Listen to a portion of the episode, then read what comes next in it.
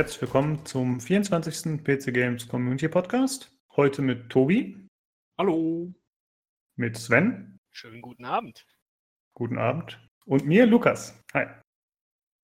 ja, wir sind fast wie bei der Tagesschau hier. ja, es ist schon immer so ein etwas äh, auswendig gelernter Text, muss ich schon sagen. Ich finde, es ist ja ganz schön, wenn man so ein bisschen Struktur und auch äh, so eine Regelmäßigkeit drin hat zwischen den Folgen. Aber ich merke schon so, ich komme halt in so einen, in so einen Begrüßungsmodus und auch beim Auto ist es wieder genauso, weißt du? Ja, und, und wenn dann noch das Sven kommt, äh, schönen guten Abend, dann. Ja, äh, ja. Stimmt, ja. Perfekt. Ja, wir brauchen noch so, einen, so einen Urschlag, weißt du, wie bei der Tagesschau halt. Ja, den Gong. genau. ja, ist halt so, man, man kommt automatisch in so einen Modus. Ja, okay. Wir sind heute ohne Olli, der ist nicht mit am Start. Aber wir haben ja adäquaten Ersatz. Wobei Sven ja mittlerweile auch schon gefühlt äh, zur Besetzung dazugehört. so oft wie der mittlerweile da ist. Ist doch gut. Ich bin ja, gerne hier. Fall. Ein ja. Traum. Ja, ich glaube, wir müssen auch Daniel mal wieder an den Start holen. Ja, richtig. Ähm, weil anfangs hatten wir es ja ein bisschen so gemacht, dass wir eigentlich Leute dazugeholt haben bei Spezialthemen. Oder bei Sachen, die sie halt gespielt haben. Aber eigentlich ist es ja schön, wenn einfach Leute aus der Community am Start sind. Und er hat bestimmt auch mal wieder Bock. Müssen wir mal gucken. Ja, auf jeden Fall. Ich, also, ich meine, es war jetzt auch in letzter Zeit, war jetzt nichts irgendwie großartig, was jetzt irgendwie rausgekommen wäre oder so, aber ich denke mal, das werden wir auch wieder machen, oder? Wenn, wenn Spiele rauskommen, dass wir wieder vielleicht ja. mal jemanden anschreiben oder so, der es gespielt hat. Ja, das mit Sicherheit. Aber ich werde ihn auch so zwischendurch, glaube ich, jetzt nochmal anhauen. Jo. Er hat bestimmt Bock. Ja, okay. Ähm, ja, wenn du zuhörst, Daniel, du kannst jederzeit mal wieder gerne mitmachen. Lock dich einfach rein, komm, wir sind eh gerade da. Genau, so, richtig. Ist ja, nicht, ist ja, leider nicht live. ja, stimmt. Jetzt aktuell sind wir vielleicht gerade nicht da, wenn du es hörst. Ähm, ja, wir wollten ein bisschen kurz über Spiele reden, die wir in letzter Zeit gespielt haben. Bei mir war es eigentlich nur Rainbow Six Siege wieder, genau wie letzte Woche. Also da gibt es nicht groß was zu erzählen. Äh, aber Tobi, du hast ein bisschen was gespielt. Ich habe, naja, ich bin halt nach wie vor im Assassin's Creed Fieber. Ähm, ich habe ja Origins durchgespielt, vor zwei Wochen war das oder so, war ich dann damit fertig. Und hatte aber irgendwie nur noch Bock auf Assassin's Creed und dann habe ich einfach wieder mit dem ersten Teil angefangen. Und äh, ja, war richtig, war richtig gut. Also ich habe ihn voll durchgezogen und bin schon eigentlich mit dem zweiten durch, mehr oder weniger. Und werde sicherlich auch noch zumindest Brotherhood anfangen. Ich glaube, irgendwann ganz durchbringen werde ich die Reihe nicht. ähm, ja, im Moment macht es, taugt es mir irgendwie noch voll. Also, ich habe auch, ich finde, also, ich habe im ersten Teil äh, so ein paar Sachen wieder gemerkt, die man schon total vergessen hat, weil ich habe den, glaube ich, das letzte Mal vor acht Jahren oder so gespielt. Und äh, es sind schon so ein paar Sachen, die mir einfach, wo ich gar nichts dagegen hätte, wenn sie wieder so ein bisschen back to the roots gehen würden. Äh, zum Beispiel, was mir wahnsinnig aufgefallen ist, ist, wenn du mit dem Altair unterwegs warst, ähm, dann und du bist, also da war das Klettern, war noch so ein bisschen, man musste so die Punkte finden, wo man an Gebäuden hochklettern konnte. Und das hast du dann auch gesehen, das war eigentlich ganz gut gemacht. Also du hattest dann immer so an den Türmen und so, da gab es dann halt immer nur so bestimmte Stellen, wo halt dann ja irgendwie ein Balken war oder ein loser Stein oder so. Und das sieht man auch ziemlich gut und dann kann man da hochklettern. Und ansonsten gibt es aber auch wahnsinnig viele Stellen, wo er dann sonst halt nicht weiterkommt, sondern einfach nur dann so blöd nach oben schaut und kommst nicht weiter. Und das ist halt zum Beispiel bei Origins, wenn ich das jetzt vergleiche, ist das halt gar nicht der, der Bayek vom neuen Teil, der klettert halt überall hoch wie Spider-Man. Auch gerade in Ägypten finde ich an diesen ganzen glatten Steinbauten äh, geht ja da immer so vertikal hoch. Und äh, da fand ich das eigentlich irgendwie in, in den alten Teilen ein bisschen, ähm, das hat irgendwie physischer gewirkt, was die da machen. Also fand ich eigentlich gar nicht schlecht. Ich finde, das könnten sie mal wieder so ein bisschen zurückbringen, dass man gucken muss, wo man hin, okay. hinrennt. Ähm, ja, das ist mir so ein bisschen aufgefallen. Also, ja, ich glaube, das hatte so ein bisschen mehr so einen Rätselaspekt in Anführungsstrichen, ne? dass man wirklich sich die Route überlegen muss und dann guckt, okay, wo geht es jetzt gerade weiter? Wie komme ich genau von so hier nach hier? So ein bisschen, ja, und auch wenn man dann zum Beispiel, also wenn man vor den Wachen weggerannt ist oder so, was man ja doch relativ häufig macht, dann musste man halt auch gucken, wo, da muss man schon so ein bisschen vorher planen halt hier, wo gehe wo geh ich jetzt lang und wo komme ich weiter und wo bleibe ich sonst stecken und dann kriegen sie mich. Ähm, das fand ich eigentlich schon einen ganz, ganz coolen Aspekt. Also ich meine, ich weiß nicht genau, wie, wie man das noch in so einer riesigen Welt wie jetzt in Origins noch durchziehen kann, weil ich glaube, da gehört dann mehr Design dazu oder so. Aber ja, im Prinzip fand ich es ganz, ganz nett. Ja, ich glaube aber, das ist auch im heutigen Spielfluss nicht mehr so erwünscht. Weißt du, die Spiele werden ja irgendwie immer schneller und actionreicher und ich glaube, so ein Spiel heute jetzt nochmal rauszuhauen als neuen Titel, wo das eben so eingebaut ist, das wird den Leuten weniger gefallen. Ja. Auch so, so eine Gratwanderung, glaube ich. Ne? Ich fand zum Beispiel, ich meine, ich, ich muss auch jetzt ganz ehrlich fairerweise sagen, ich habe halt jetzt einfach nicht den Vergleich, weil ich, wie gesagt, die neueren Teile ja noch nicht so wirklich gespielt habe. Ich habe die Reihe bis Assassin's Creed 3 gespielt und ich fand halt, so was man jetzt zum Beispiel von dem, wie hieß das in, dem, in, in Frankreich in der Renaissance? Unity, ne? Mhm. mhm. Äh, da fand ich das Freerunning zum Beispiel ziemlich gut animiert. Also das fand ich da, da sah schon ganz glaubhaft. glaubhaft also in, in Unity, glaube ich, auch war es ganz gut. Ich habe Unity nur relativ kurz gespielt bisher, den wollte ich auch immer noch mal nachholen. Ähm, aber ich glaube ja, da haben sie es auch wieder so ein bisschen zurückgebracht und dann jetzt aber in Origins haben sie es wieder komplett bleiben lassen. Ähm, ja, das, den muss ich nochmal spielen, Unity. Ähm, da bin ich mir jetzt auch nicht ganz sicher, wie der in der Hinsicht dasteht. Aber ansonsten einfach coole Spiele. Also ich fand auch, ich finde die Atmosphäre im ersten äh, und auch im zweiten Teil ist einfach ja. ist echt top. Also das ist, ich finde es so geil, wenn du durchs, äh, durchs äh, Jerusalem während der, während der Kreuzzüge rennst und die sprechen alle halt ihre Originalsprachen. Das finde ich immer das Coole halt. Also du spielst ja eigentlich auf Englisch, ähm, aber du hörst halt wahnsinnig viel Arabisch und die Kreuze da sprechen halt eine Mischung aus Englisch, Französisch und Deutsch. Ähm, und das ist schon, da, da, kommt echt richtig Atmosphäre auf, selbst für so ein relativ altes Spiel. Ja, äh, ich fand auch generell, also ich fand auch Altair einen ziemlich guten Charakter, jetzt, beziehungsweise nicht Altair, ich meinte jetzt Ezio aus dem zweiten Teil. Ja, Ezio ich ist fand, ja. Ja, ich fand ihn halt auch sehr, sehr glaubhaft in seinen Motiven und so weiter. Man konnte, also ich konnte mich mit dem recht gut identifizieren. Ich mochte den als Charakter. Ja, das, das ist auch noch was, was mir aufgefallen ist, wenn du den zweiten Teil anfängst, der fängt halt, der geht wahnsinnig langsam los. Also du spielst ja erstmal den Ezio als, als so diesen jungen Nobeltypen, der da irgendwie so mit seinem Bruder Scheiße baut, eigentlich bloß und ja, richtig. Ladies verführt und so und eigentlich so ein bisschen so das deutsche Vita erlebt. Ähm, und dann, dann, das dauert ja ewig, bis da eigentlich mal, bis der so richtig in Fahrt kommt und, und da richtig was passiert. Und diese Zeit, die die sich dann nehmen, ich finde, das merkst halt voll, dass das dem Charakter tierisch gut tut. Wenn du das vergleichst auch mit Origins, das geht ja voll in die Mitte rein. Also da, das geht so los, da, da, da bringt der dein Charakter bringt gerade jemanden um und du hast keine Ahnung, wer das ist oder was da los ist und so.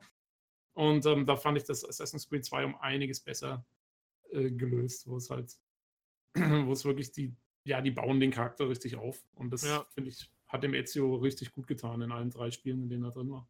Richtig. Also ich fand ihn auch bis zum Ende hin halt wirklich unterhaltsam, ne? Beziehungsweise man, ich konnte ihn nachvollziehen. Ne? Gerade so im letzten Teil jetzt auch was, was war der letzte Teil? War das Revelations? Ich bin mir gerade genau, selber ja. unsicher. Das müsste Revelations gewesen sein, ne? Ja, ja, Wo genau. er ja wirklich schon sehr, äh, also er war ja halt sehr in die Jahre gekommen, sehr alt. Auch dieses Verbitterte hat man ihm auch abgenommen, dieses, ähm, also ich fand, der Charakter, der war halt einfach gepasst.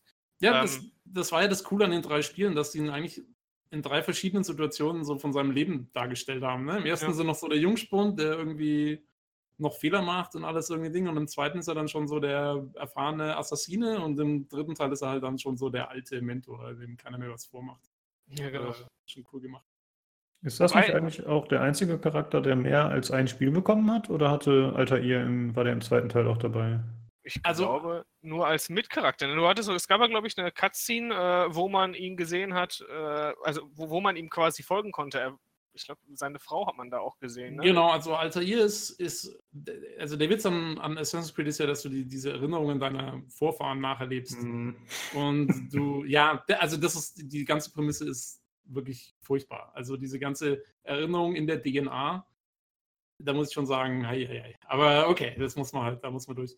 Ähm, aber ja, man folgt, genau, man hat Altair. Es gibt eine kurze Szene in Assassin's Creed 2, wo man nochmal mitbekommt, wie er quasi, Spoiler, ähm, mit seiner Freundin das Kind zeugt, das dann quasi die Erinnerungen weitergibt. Ähm, also, ähm, das kriegst du halt mit. Und im dritten Teil gibt es auch immer wieder Rückblenden ähm, zu Altair. Also er kommt schon immer mal wieder so ein bisschen vor, aber nur ganz am Rande. Und ich glaube, ja, Ezio ist, glaube ich, tatsächlich der Einzige, der ja über mehrere Spiele vor. Okay. Also ich bin mit der Reihe echt überhaupt nicht vertraut. So. Ich habe eigentlich den ersten Teil ein bisschen gespielt, der natürlich damals geflasht hat, aber dann fand ich es trotzdem aufgrund der wiederholenden Nebenaufgaben zu schnell zu langweilig und habe es liegen lassen. Ja, die und, sind, schon, die sind schon sehr ähnlich immer. Ja, ja und dann habe ich eigentlich nur noch Brotherhood, glaube ich, mal angespielt. Keine Ahnung, welcher Teil das überhaupt ist.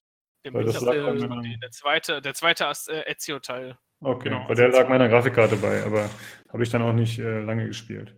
Ja. Ja. Ähm, ja, nee, also mir macht es immer noch Spaß. Ich werde sicherlich die, die Ezio-Geschichte noch beenden und dann schauen wir mal, ob ich noch weitermache. Oder? Willst du dir drei hm. echt nochmal antun? Ich finde drei war, also drei war für mich der Punkt, wo ich die Serie dann tatsächlich habe fallen lassen. Ich fand den dritten Teil so grauenhaft. Bis heute. Naja, ja, also es ist, es ist sicherlich einer der schwächsten äh, der ganzen Serie. Ähm, aber mal gucken, wie es mich reißt, ob ich die, die Desmond-Miles-Story noch zu Ende bringen will dann oder nicht. Äh, das muss man dann mal sehen. Äh, das Szenario finde ich eigentlich schon ganz cool, diese, äh, den, den, Revolutionskrieg und so, das war eigentlich schon ganz, ganz nett. Ja, die ähm, Idee war gut, aber die Umsetzung. Ja, ja, so, ja. Äh, ich fand es mittelmäßig, es war nicht super toll, aber jetzt auch nicht total schlecht, fand ich. Also man kann es schon spielen, so ist nicht. Ja, aber ist doch cool wenn du es heute noch äh, ansprechend findest und noch Spaß dran hast. Jo, auf jeden Fall. Ich, ich spiele gerne immer mal ältere Spiele nochmal. Also das ah. mache ich eigentlich regelmäßig. Sven, wie sieht es bei dir aus? Was hast du gespielt in letzter Zeit? Hm, in letzter Zeit eigentlich so meine, meine typischen Roguelike-Games. Ich bin bei Darkest Dungeon tatsächlich noch ein bisschen weitergekommen. Ich bin jetzt so äh, so zwischen 4 und 5. Ich bin jetzt kurz vom Baron. Äh, also der ist, glaube ich, der erste Boss vom äh, Crimson Kurt DLC. Mhm. Und ähm, ich weiß nicht, hast, hast du die schon gemacht, Lukas, die Crimes and Kurt DLCs? Also die, die Bosse? Nee, wir hatten ja drüber gesprochen. Ich habe echt nur bis zu diesem Krokodilvieh gezockt. Ich okay. habe jetzt letzte Woche auch kein Darkest Dungeon gespielt. Ähm, war jetzt, äh, ich, ich muss auch ganz ehrlich sagen, so, ähm, ich habe das wurde auch einmal im Forum in dem äh, Thread angesprochen, wo äh, das DLC ähm, angesprochen wurde äh, da wurde halt auch gesagt, so es ist zwischendurch sehr grindy und ich merke das jetzt auch gerade so, dass du, gerade wenn du deine ganzen Charaktere alle gleichziehen möchtest und so weiter, dass mhm. es dann mhm. doch etwas ermüdend sein kann, das weiterzuspielen. Ne? Und jetzt aktuell bin ich auch ein bisschen ausgewichen. Ich habe äh, Endless Space 2 für mich entdeckt. Das ist so ein bisschen so ein Mix aus Stellaris und äh, so Rundenstrategiespielen wie zum Beispiel Civilization tatsächlich. Ganz interessant. Ich habe den Vorgänger nicht gespielt. Ich habe den zwar in meiner, List, äh, in meiner Spielbibliothek gehabt, aber habe ihn nie angefasst. Ähm, macht Laune. Also ich finde sogar fast, dass es besser ist als Stellaris tatsächlich. Was? Okay. Ja, also ich muss ganz ehrlich sagen, so, also wie gesagt, ich habe es bis jetzt halt, ich habe es jetzt gestern und heute gespielt und ähm, es hat ein sehr, es sieht sehr gut aus, also es ist schön dargestellt. Ich finde, es hat diesen, ähm, es fängt diese Atmosphäre von den ähm, Planetenentdeckungen sehr gut ein. Im Endeffekt musst du dir das so vorstellen, das haben die so ein bisschen wie bei Mass Effect Andromeda zum Beispiel gemacht, dass wenn du ein System äh, entdeckst, kannst du erstmal auf jeden einzelnen Planeten, gibt es dann so eine Kamerafahrt, wo dann draufsteht, ähm, welche, äh, ob es hier Anomalien gibt, ob es welche Tierarten es da gibt, dann kann man die ganzen Planeten noch erforschen und so weiter. Ähm, das ist interessant und man merkt auch, also die haben sich auch mit dem Forschungs- und dem äh, Skilltree der Helden recht gut, äh, haben die sich viel Mühe gegeben. Gefällt mir richtig gut. Also bis jetzt habe ich da schon äh, äh, langzeitbindend tatsächlich. Also ich hätte jetzt nicht gedacht, dass ich so viele Stunden jetzt da rein investiere. Jetzt nur in den letzten zwei Tagen.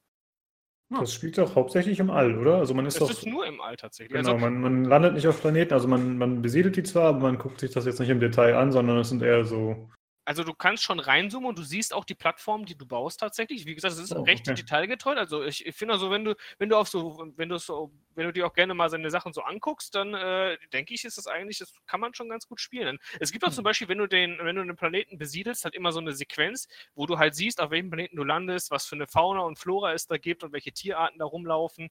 Ähm, das ist schön gemacht. Also es ist definitiv sehr detailverliebt und das gefällt mir richtig gut bei dem Spiel. Du hast auch zum Beispiel ähm, du kannst auch zum Beispiel eine äh, cinematische Kamera anmachen, wenn die Raumkämpfe stattfinden. Die sind automatisch berechnet, also du kannst jetzt nicht wie bei Stellaris das in Echtzeit beeinflussen, aber du kannst halt vorher eine Stance zum Beispiel einstellen und dann siehst du halt, wie die Schiffe wirklich umeinander rumfliegen, gegeneinander kämpfen.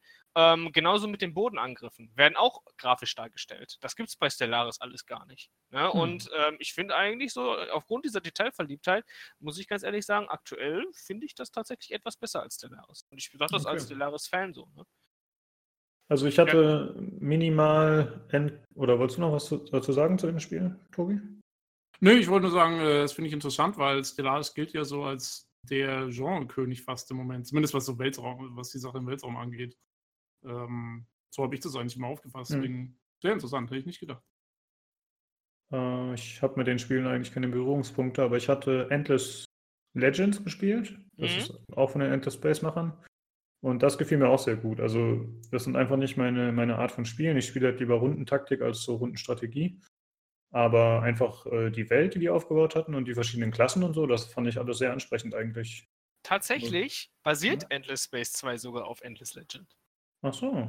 Also Weil, ich die glaub, zum Beispiel- so? Ja, also nein, nicht die gleichen, aber es, zum Beispiel, es gibt in Endless Legend die Volters, die sagen dir bestimmt was, oder? Die, Ja, die äh, Namen habe ich jetzt ehrlich gesagt nicht im Kopf. Also das sind halt die Menschen, die auf diesem Planeten notgestanden sind, auf Auriga und äh, halt da versuchen, mit diesem Das wieder da runterzukommen. Die gibt es jetzt tatsächlich in Endless Space 2 auch. Also das Siegel quasi, ich habe sogar Auriga gefunden in dem, äh, in dem Universum von Hm. denen. Also du Hm. kannst sogar den Planeten finden kriegst dann so eine spezielle Questreihe dafür. Also von den Mechaniken Endless, Leg- äh, Endless Legends sogar sehr. Also du Okay. hast auch diese, du hast auch diese Questreihen, die du machen kannst. Du hast auch diese Helden, wie es in Endle- Endless Legend gegeben hat. Und die rundenbasierten Züge, die laufen eigentlich auch ähnlich ab wie bei Endless Legend. Also wenn du Endless Legend gemocht hast, dann denke ich, kann dir das auch gefallen.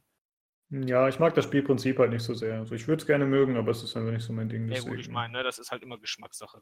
Ja, genau. Ja, okay. Ja, mal gucken. Ich hoffe, nächste Woche kann ich mal wieder was anderes erzählen, aber aktuell spiele ich echt äh, nur Rainbow Six. Ja, ich bin mal gespannt auf das Update. Ich habe jetzt schon einiges äh, auf dem TTS gesehen und ähm, Mhm. die neuen Operator sehen ziemlich äh, ansprechend aus. Also gefällt mir ziemlich gut. ja, hast du angespielt auch die Operator oder nur Videos? Ähm, also ich, ich habe jetzt bis jetzt nur, ich habe es bis jetzt nur gesehen, aber wie gesagt, ich fand, ich meine, so einige Balance-Entscheidungen kann man wieder so ein bisschen anfechten und man wird ja hinterher sehen, wie es ähm, sich auf dem normalen Server halt ausspielt. Ja. Also ich habe es auch nur im Video gesehen und ich finde vor allem die überarbeitete Map finde ich sehr gut. Hier Clubhouse. Ja, die sieht deutlich besser aus jetzt. Einfach von den strategischen Möglichkeiten und von der Ausgewogenheit. Und ja, ich finde die Waffe von dem äh, Maestro sieht viel zu stark aus. Das, Ja, es ist halt ein LMG mit ACOG-Visier, ne? Ist beim Verteidiger immer so eine Sache, ob man dem ACOG-Visier gibt, ne? ja, und auch einfach die, der Rückschuss, den das Ding hat, das ist ja, Ja. Ziemlich Nicht vorhanden. Ja, genau. Aber da gibt es ja auch generell den Buff, dass jetzt eben alle äh, Maschinengewehre, glaube ich, weniger Rückstoß haben werden. Deswegen Ja. spielt das vielleicht noch mit da rein. Ne? Also da muss man ja, und gucken. alle SMGs sollen dafür mehr haben. Also mehr Rückstoß, die Nebenwaffen. Ah. Ich denke mal, das wird auch noch mal sicher ändern, gerade wenn äh, es um Smoke Stimmt. geht und so weiter. Mhm. Ja. Weil den spielt man ja quasi nur so. Aber das ist sehr, sehr detailliert jetzt, ne?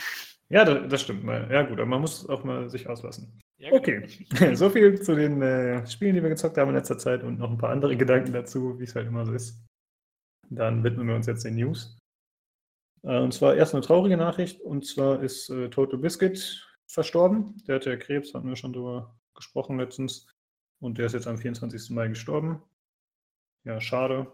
Ja, Äh, echt traurig. Äh, vor allen Dingen nur ist 33 Jahre alt geworden. Ich finde, das Ja, ist, das ist schon nicht so echt wirklich fies. ein Alter, ne?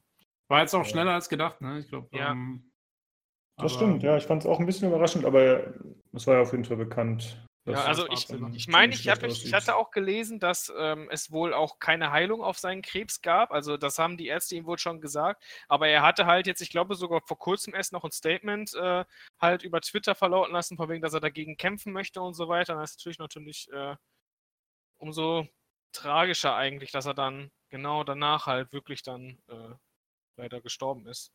Tja, na, es hieß ja vor Aber- kurzem schon, da- das eben, was wir letztes Mal auch gesagt hatten, dass äh, er schon wusste, dass er nicht mehr viel Zeit hat. Also Ja. das macht es natürlich nicht besser, aber es ist jetzt auf jeden Fall nicht sehr überraschend, finde ich. Ja, ich finde, damit haben wir es auch schon abgehakt. Viel mehr gibt es jetzt eigentlich nicht zu sagen. Rest in Peace. Dann, genau, Rest in Peace, ja. Das So ist stimmt. Dann zum nächsten Thema. Und zwar hatte Wargaming, äh, ich glaube im Jahr 2013, haben die Gas Powered Games übernommen. Das Studio, das zum Beispiel Supreme Commander oder auch Dungeon Siege gemacht hat. Dungeon Siege. Ähm, und jetzt sieht es so aus, dass sie das ganze Studio veräußert haben, verkauft haben, beziehungsweise nie geschlossen haben, Entschuldigung, geschlossen haben. Und äh, 160 Mitarbeiter sind davon betroffen, die jetzt natürlich keinen Job mehr haben. Ja, scheiße auf jeden. Fall auch. Vor allen. Dingen, weil ich die beiden Spiele echt mochte. Also beide Spielen rein. Ich weiß nicht, haben die unter Wargaming auch an den, an den Spielen gearbeitet? Gab es dazu? Nee, die haben, soweit ich das gesehen habe, haben die tatsächlich nur an World of Tanks, World of Warships und World of Okay. Warplanes gearbeitet. Also halt Wieso haben die das dann, das wundert mich dann, dass die das zugemacht haben, weil soweit ich weiß, die gehen doch ganz gut, diese ganzen Ja, Ja, eigentlich auch, ne? Geschichten. Das ist ja merkwürdig. Das fand ich nämlich auch. Ich habe ein bisschen recherchiert, also versucht, was rauszufinden, aber, rauszufinden, aber das hat nicht geklappt. Aber für mich wäre eine Möglichkeit, dass das einfach zu teuer ist. Ne, weil die sitzen ja, die saßen in Kanada, glaube ich, wenn ich das richtig in Erinnerung habe. Äh, ach, Entschuldigung, Seattle habe ich ja gesagt. Äh, ja, das ist halt wahrscheinlich einfach teurer als die Leute in Osteuropa, wo wahrscheinlich deren Großteil sitzt so ungefähr. das wäre jetzt tatsächlich meine nächste Frage gewesen. Ich meine, es ist ja auch ein bisschen komisch eigentlich, dass die Leute, ich weiß nicht, die sitzen doch, glaube ich, wo sitzen die? In Russland, Polen? Ich bin mir gerade gar nicht sicher, wo die sitzen. Ja, die sind mittlerweile ziemlich verteilt. Ich hatte auf Wikipedia ja. gesehen, die haben irgendwie über 5000 Mitarbeiter. Okay. Okay, dann macht es, dann macht es ja doch wieder mehr Sinn, weil ich dachte gerade so, okay, warum nimmt man denn sich, warum kauft man sich denn dann ein Studio, was so weit entfernt ist vom eigentlichen Standort? Hm. Ich meine, das ist, hat ja, ja ist das, ja, kann ja unabhängig voneinander arbeiten, ne? Aber ich das, meine das machen, das machen sogar viele eigentlich ganz gerne. Ich habe das mal gesehen, eine Reportage zu Ubisoft. Ähm, und ich glaube, es ist das gleiche bei Cloud Imperium Games. Ähm, das hat durchweg Vorteile, wenn du dich so global verteilst, weil du dann quasi 24 Stunden durcharbeiten kannst. Ach so, ähm, ja klar. Weil dann die Leute in einem Büro sozusagen, wenn die nach Hause gehen, dann schmeißen die alles auf einen Server und das machen die anderen, übernehmen das und können direkt weitermachen über Nacht. Okay. Und die anderen kriegen es dann am nächsten Morgen mit den Updates wieder zurück, so ungefähr. Also es muss wohl, wenn man es richtig organisiert, ganz ähm, effizient sein, okay. wenn du in verschiedenen Zeitzonen unterwegs bist. Kann ich ja. mir, glaube ich, auch, aber ich kann mir auch vorstellen, dass es bestimmt fehleranfällig, oder? Also du musst es halt, ich glaube, du musst es halt gut managen. Wenn es gut gemanagt ist, ist es sicherlich gut. Wenn es nicht perfekt gemanagt ist, dann glaube ich, könnte ich mir auch vorstellen, dass da äh, viel schief gehen kann auch. Ja. ja. vielleicht ist das auch ein Grund, man weiß es natürlich echt nicht. Wenn ich noch was rausfinden sollte, ich schaue nochmal nach, nach dem Podcast äh, oder bevor ich ihn hochlade, dann werde ich das nochmal verlinken, aber jetzt auf Anhieb hatte ich nichts gefunden. Okay, das war es eigentlich auch schon dazu. Hoffen wir einfach, dass die Leute irgendwo anders unterkommen. Es gibt also auch schon irgendwie Twitter-Posts, wo Leute geschrieben haben, wir sollten uns um sie kümmern, Entwickler. Hm? Ja, ich denke auch gerade, wenn du, ähm, also gerade wenn das noch die wirklich die Leute sind, die an so Sachen wie Supreme Commander und, und Dungeon Siege mitgearbeitet haben, die werden doch wieder einen Job finden. Also das sind schon mal ziemlich, ziemlich gute Referenzen, sowas. Ja, ja, das stimmt natürlich. Ich hoffe es halt wirklich, weil ich weiß nicht, ich würde es echt schade finden, wenn die beiden Serien jetzt so komplett sang- und klanglos einfach sterben. Ich meine, okay, ich weiß nicht, Supreme Commander ist ja, glaube ich, schon etwas länger her, dass da der letzte Teil von rausgekommen ist. Ja, aber und Dungeon Siege wurde ja von Obsidian geschlachtet. ja, anders kann man es nicht sagen. Also ich fand, hat jemand von euch Dungeon Siege 3 gespielt? Das hat ja nicht wirklich mehr was mit den ersten zwei Teilen zu tun. Ich fand ja, ich habe es ich mal angefangen. Ich habe es angefangen. Ich habe es, glaube ich, mal eine Stunde oder zwei gespielt und dann habe ich es gelassen, weil ähm, ja, ja, es war das war schon sehr merkwürdig. Ja, äh, dieser, dieser Sacred 3-Effekt. So ja, oh, aber, ja, gut, also Sacred 3 ist natürlich nochmal. Ne, das ist ja nochmal eine, eine ganz eigene Klasse an Furchtbarkeit. also ich hatte, ähm, glaube ich, nur den ersten oder zweiten Teil gespielt oder vielleicht beide, aber auf keinen Fall den dritten. Ich hoffe, als echte Fans habt ihr auch den Film gesehen mit Jason Statham. Na klar. nee, den habe ich tatsächlich. Den hab es gibt auch noch mehr Filme. Habt ihr den dritten Teil gesehen? Da, da, da ist, nee. kommt ein Schwerverbrecher in die Welt und schießt auf Drachen mit einer Pistole. Und Ernsthaft? Oh. Ja, natürlich. ich, wusste nicht, ich wusste nicht, dass der Film mit Jason Statham ist. Den muss ich jetzt echt mal anschauen. Doch, der erste ist mit Uwe Boll, ne, es, gibt noch, es gibt noch zwei andere. Du kannst Uwe Boll und Jason Statham. oh, ja, ne? genau. oh, die Kombo muss ich mir unbedingt geben. Das ist, äh, Du kannst auf Amazon, glaube ich, wenn ich das richtig gesehen hatte, kannst du dir auch die Trilogie kaufen. Oh. Da kannst du dir ja direkt das, die geballte Power von, äh, ich weiß gar nicht mehr, wie hieß das Land denn nochmal, worum es da ging. Jetzt bin ich selber raus. Uff. Wo sind die da hingereist? Ich habe keine Ahnung. Ich, keine Ahnung, also da kann ich dir jetzt auch gerade im Moment nicht weiterhelfen.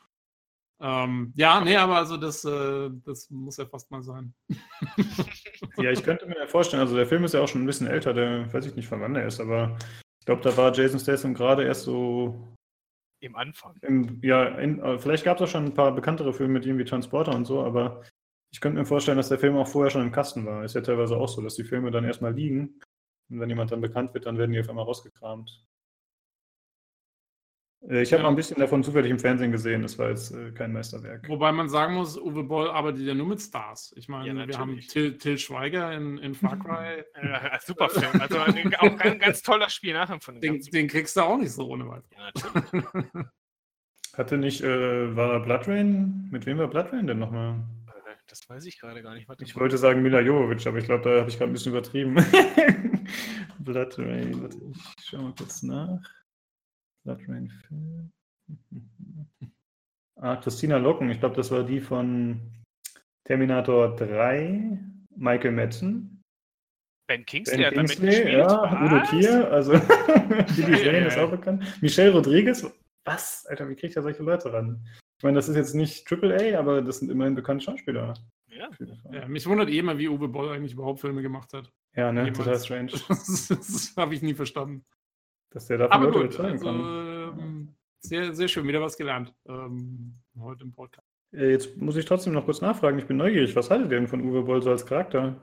So als Charakter, also als Aha. Charakter habe ich ihn eher immer als nicht ernst zu nehmen empfunden. Ich glaube, genau, so, ich, so sehe ich es auch, ja. Ja, er hat halt, er, der war halt auch immer so ein Mensch, der hat auch immer gerne polarisiert, gerade mit seinen Aussagen so, von wegen auch, äh, und vor allen Dingen mit seiner Selbstdarstellung fand ich ihn halt auch immer so ein bisschen, ich weiß nicht, ob er das ernst gemeint hat oder nicht, aber ich kann es mir eigentlich nicht vorstellen, keine Ahnung. Entweder war der Mann ein begnadeter Komiker oder halt äh, so sehr von sich überzeugt, dass er irgendwie ein ziemlich falsches Selbstbild von sich selbst hat. Ja, ja so also, sehe ich es auch. Für, für, mich ist das eine totale Witzfigur, Uwe Boll. Also irgendwie so, den kannst also, du nicht ernst nehmen. Ich finde halt auch, der ist ein extremer oder wirkt sehr egoistisch und arrogant, aber trotzdem finde ich ihn irgendwie cool, weil er einfach das macht, wo er Bock drauf hat. So. Ja. Weißt du? Er scheißt einfach Das drauf, muss man ihm geben, sagen. das muss man ihm also, tatsächlich geben. Ja, trotz, ich mein, trotz, seiner Kritik, die er immer hat, er sich, hat er sich immer auch so ein bisschen an diesem äh, Spieleverfilmen, hat er sich immer so ein bisschen festgehalten, ne? Ja, er wird gebasht ohne Ende und äh, irgendwie schafft er es halt trotzdem, wie wir gerade schon sagen, wie schafft er es, solche Leute ranzuholen. Ja. Das macht er richtig so. wir wissen es nicht. Sehr strange. Äh, okay. Dann haben wir ein paar Spieleankündigungen. Also man merkt definitiv, dass die E3 im Anmarsch ist und dass einfach äh, aktuell viel über Spiele wieder Neuigkeiten kommen, habe ich das Gefühl. Oh ja. Äh, zuerst würde ich gerne kurz was erwähnen. Und zwar hatte ich das letzte Woche vergessen. Es wird zu Superhot einen Nachfolger geben. Äh, das wird kein direkter Nachfolger sein, sondern eher eine eigene Geschichte, was aber dazu passt, dass der erste Teil, äh, würde ich sagen, nicht gerade dazu einlädt, einen Nachfolger zu machen. Und das soll im feudalen Japan spielen oder zumindest so ein Setting haben, denn ich denke, man wird auch wieder Schusswaffen haben wie äh, moderne Schusswaffen. Von daher glaube ich nicht, dass es komplett in die Vergangenheit gesetzt wird. Aber ich habe sehr Bock drauf und wenn es rauskommt, werde ich es auf jeden Fall kaufen. ja, weil der, der erste Teil hat ja, ist es ein modernes Setting oder ein Zukunftssetting? Was hatte der? Puh, meiner Meinung nach ein modernes Setting. Also ja. es ist ja sehr abstrakt gehalten, dadurch kann man es schlecht erkennen, aber es gibt einfach ganz normale moderne Schusswaffen und äh, mit Projektilen und es gibt Fahrzeuge, die aussehen wie ganz normale Autos. Also ich glaube nicht, dass das in der Zukunft großartig ist. Aber das war schon, das war diese Shooter, wo die Zeit nur weiterläuft, wenn man sich bewegt oder so, oder? Genau, ja. Ja, den wollte ich eigentlich immer mal spielen. Bin noch nicht dazu gekommen, aber. Ähm, ich kann es sehr empfehlen. Steht auf der Wunschliste. Ja, und die Story ist auch meiner Meinung nach ziemlich cool. Okay. Also gefällt mir sehr, sehr gut, muss ich sagen. Ja, das war es im Prinzip auch schon dazu.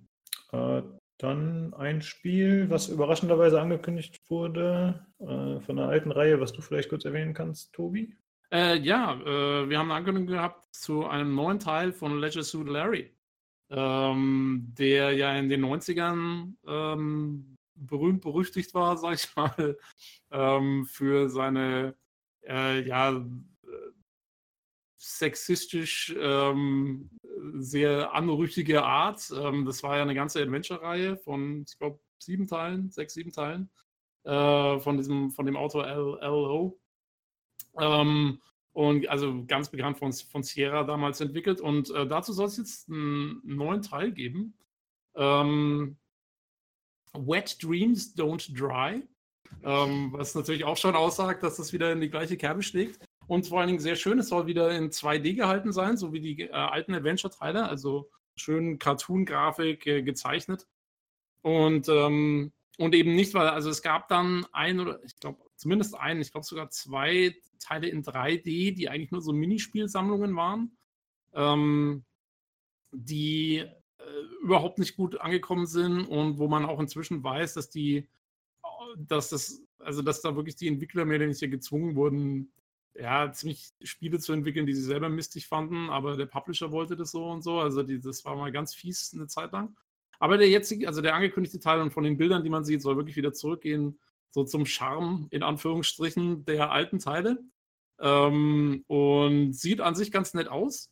Ähm, es soll aber was, also was sie auch machen wohl, ähm, es gibt so einen kleinen Preview-Artikel, äh, was sie wohl auch machen wollen, ist die, die Thematik so ein bisschen anzupassen an das, was heute so aktuell ist. Also äh, die damaligen Teile waren schon also waren schon echt arg. Ich habe den, den siebten Teil, habe ich mal ähm, nochmal durchgespielt gehabt vor einem Jahr oder so. Und äh, da habe ich schon teilweise gedacht, also das könntest du jetzt heute nicht mehr so ohne weiteres bringen, manches von diesen Witzen und so.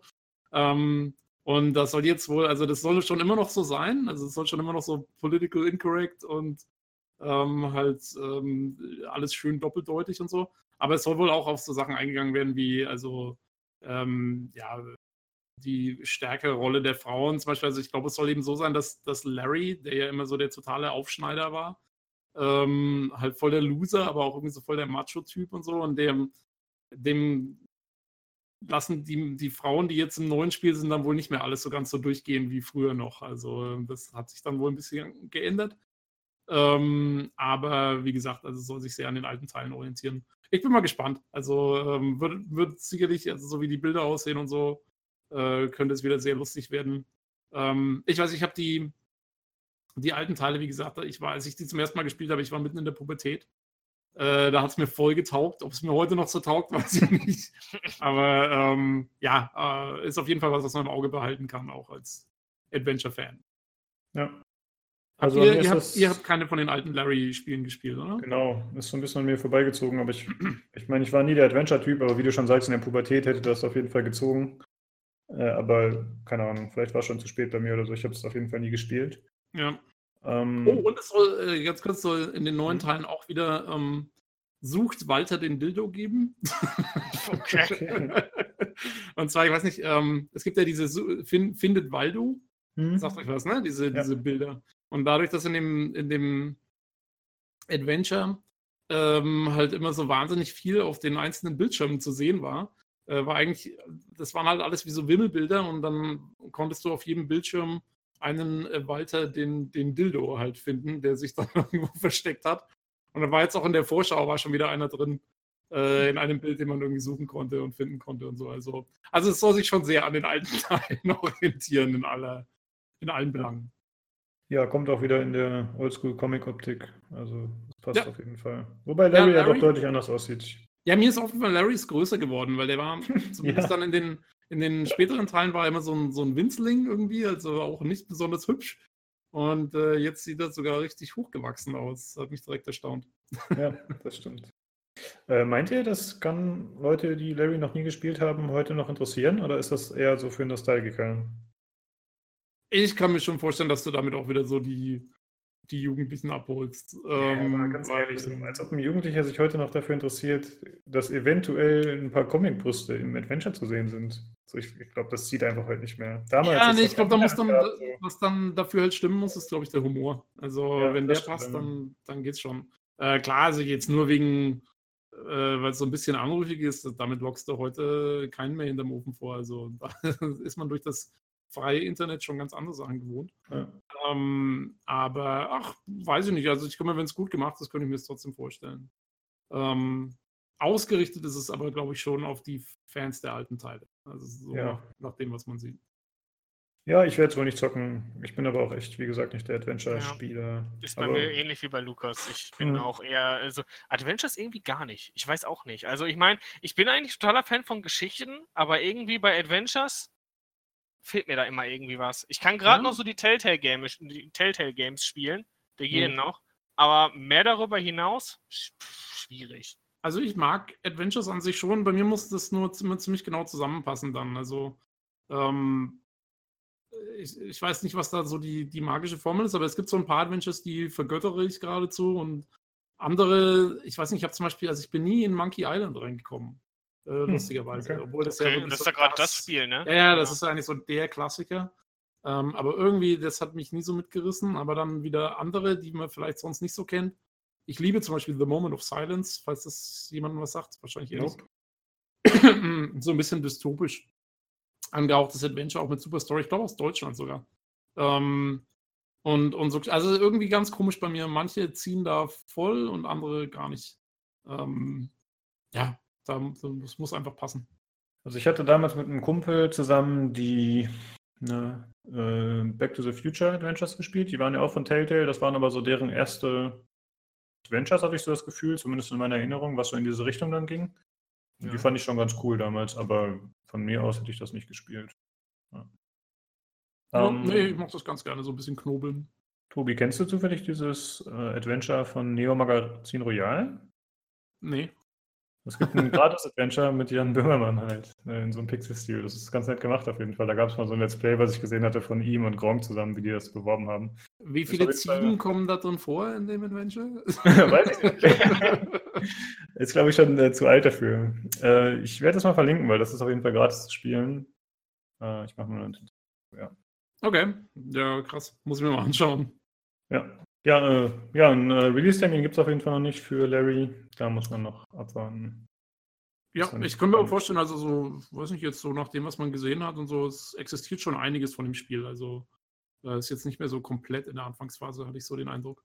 Ja, ja mal schauen. Äh, okay, dann haben wir als nächstes wieder eine Ankündigung und zwar für Kingdom Come Deliverance. Da wurde angekündigt, dass äh, zukünftig vier DLCs kommen sollen. Umfangreiche DLCs steht hier, aber welcher Entwickler würde das nicht sagen? Ja. Und dazu sollen noch äh, drei kostenlose größere Updates kommen. Äh, ja, finde ich auf jeden Fall gut. Ist jetzt die Frage, ob das eine Konsequenz daraus ist, wie sich das Spiel verkauft hat oder nicht, aber generell finde ich es auf jeden Fall gut, dass noch weiterer Content geliefert wird. Und der ja, soll, bis Anfang 2019 noch erscheinen. Also das soll relativ schnell gehen anscheinend. Ne? Vier DLCs in so einer Zeit. Ich fand ja interessant, weil ähm, ich kann mich noch erinnern, während der Kickstarter-Zeit, oder nicht Kickstarter, aber während der ganzen Zeit, wo es halt so in Entwicklung war und so, mhm. ähm, und auch noch Funding, Crowdfunding war, da wurde immer mal irgendwie gesagt, es war noch relativ am Anfang, dass die Geschichte und das alles ähm, in drei Kapiteln oder sowas rauskommen sollte.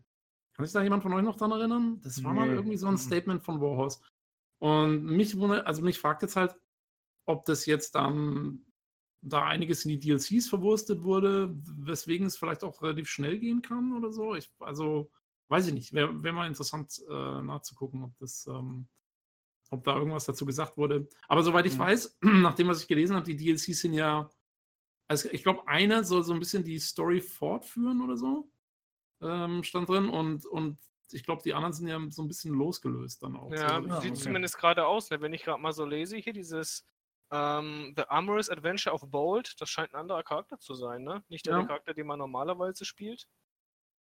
Ja, wohl, also ein, ein DLC irgendwie äh, aus der Asche oder so ähnlich heißt der dann, glaube ich. Ja, das ist, ja, glaube ich, der, der Story-DLC. Genau, der soll, der soll, glaube ich, die Story weiterführen irgendwie. Ähm, ob jetzt, ob man da auch wieder den gleichen Charakter spielt oder nicht, weiß ich jetzt auch nicht. Ähm, aber zumindest soll es da so ein bisschen nach dem Ende weitergehen und ich glaube, ja, die anderen sollten so ein bisschen allein. Ja, wenn ihr euch gerade mal diese Roadmap anschaut, wenn ihr den Link öffnet. Da ist so ein Bild unten hinzugefügt, da sieht man nochmal die einzelnen DLCs und auch wann die erscheinen. Und der zweite DLC, da steht Sir Hans. Ist Hans der Hauptcharakter in dem Spiel oder ist das dieser Bruder oder was das ich war? Dachte, ich dachte, der Hauptcharakter ist Richard. Ich glaube auch. Ne? Das ist der, der sieht auch anders aus, glaube ich, oder? Ja, ist Hans nicht dieser dieser Müllersohn oder so, den man nicht, der einen irgendwie verarscht da in dem Spiel? Das weiß ich nicht, ich habe das Spiel nie gespielt. Achso, ach, sorry, ja. Entschuldigung. Ich muss auch ganz ehrlich sagen, so, wenn ich mir das jetzt hier angucke, ne, dann so bin ich auch wieder dazu geneigt, mir das Spiel erst zu kaufen, wenn wirklich alle DLCs draußen sind. Ja, lustigerweise, genau, mir geht es genauso. Also, äh, bevor ich die Nachricht gehört habe, dass jetzt noch ewig viele DLCs kommen, habe ich eigentlich vorgehabt, mir Kingdom Come wahrscheinlich im Sommer Sale von GOG oder sowas zu kaufen. Äh, jetzt bin ich schon wieder am Zweifeln, ob ich nicht einfach noch warte, bis der ganze Schrott draußen ist und dann kaufe ich mir das Gesamtpaket. Ja. Weil irgendwie, ich weiß nicht, das ist bei mir eigentlich immer so. Ich mag das immer nicht, wenn, wenn die DLCs dann noch fehlen. halt. Also, ich, mir ist schon die, die Unlogik meiner eigenen Aussage da klar, aber irgendwie, ja. Ich kenne das. Ich habe das, äh, bei dem Spiel habe ich irgendwie das gleiche Gefühl. Du willst, ich habe auch zum Beispiel, ähm, zum Beispiel, wenn ich jetzt Paradox zurückdenke, habe ich auch immer ganz groß das Problem, ich könnte jetzt zum Beispiel nicht einfach Uni Europa Universalis so spielen, weil ich nicht alle DLCs habe, ne? Weil das sind solche Sachen, äh, du möchtest ja das ganze Spielerlebnis im Endeffekt haben, ne? Und dann nicht nur extra auf diese DLC-Happen warten. Das stört mich bei einigen Spielen irgendwie mehr als bei anderen. Und das genau. ist irgendwie genauso. Ich weiß, ich kann das auch nicht erklären. Ja, und äh, ich habe jetzt auch, also ich muss bei Kingdom Come ist jetzt so, ich möchte es auf jeden Fall mal irgendwann spielen, aber ich ja. muss es jetzt nicht unbedingt gleich morgen haben oder so. Und dann, ja. Dann Vielleicht ist das der Punkt, dass du es nicht unbedingt haben musst, dass du sagst, jetzt ich warte da lieber, dann habe ich direkt alles und ja. äh, ne, habe dann das Lust, komplette Spielerlebnis. Lustigerweise ging es mir aber ja dann so, zum Beispiel bei Origins, wo ich ja auch darauf gewartet habe, bis dann die DLCs da waren und so. Und dann habe ich mir das Gesamtpaket gekauft. Da habe ich dann die DLCs direkt nach dem Hauptspiel gespielt und habe mir gedacht, Mensch, irgendwie, das war jetzt alles ein bisschen viel auf einmal. Wäre vielleicht besser gewesen, die DLCs dann ja. jetzt ein halbes Jahr später zu spielen. Also wie man es macht, das ist falsch. Ähm, aber ja, also wie gesagt, für mich Äh, ist auf jeden Fall schön, dass sie noch Content liefern, aber ironischerweise heißt es wahrscheinlich, dass ich mir das ganze Ding erst später kaufen werde. Ja. Ja, also ich finde auch, dass die, äh, wenn solche Erweiterungen noch später kommen und man weiß schon davon, dann einerseits will man natürlich die ganze Geschichte erleben. Ähm, und ich finde, heutzutage ist es ja oft so, dass die Story der DLC dann in das Hauptspiel eingewoben ist und nicht einfach ans Ende dran geklatscht ist. Und dadurch muss man es theoretisch noch mal von vorne spielen, teilweise, wenn man äh, alles erleben will. Ja, und du Und weißt es halt vorher nicht, ne? Das Genau. ist halt das Ding, ja. Und außerdem haben die DLCs ja auch oft noch irgendwelche Detailverbesserungen und so. Und im Prinzip ist es so, als wenn man das ungepatchte Spiel spielen würde. Und wenn man dann wartet auf die Game of the Year Edition, dann hat man alles mit drin, alle Verbesserungen, Ja. Ja, auf jeden Fall.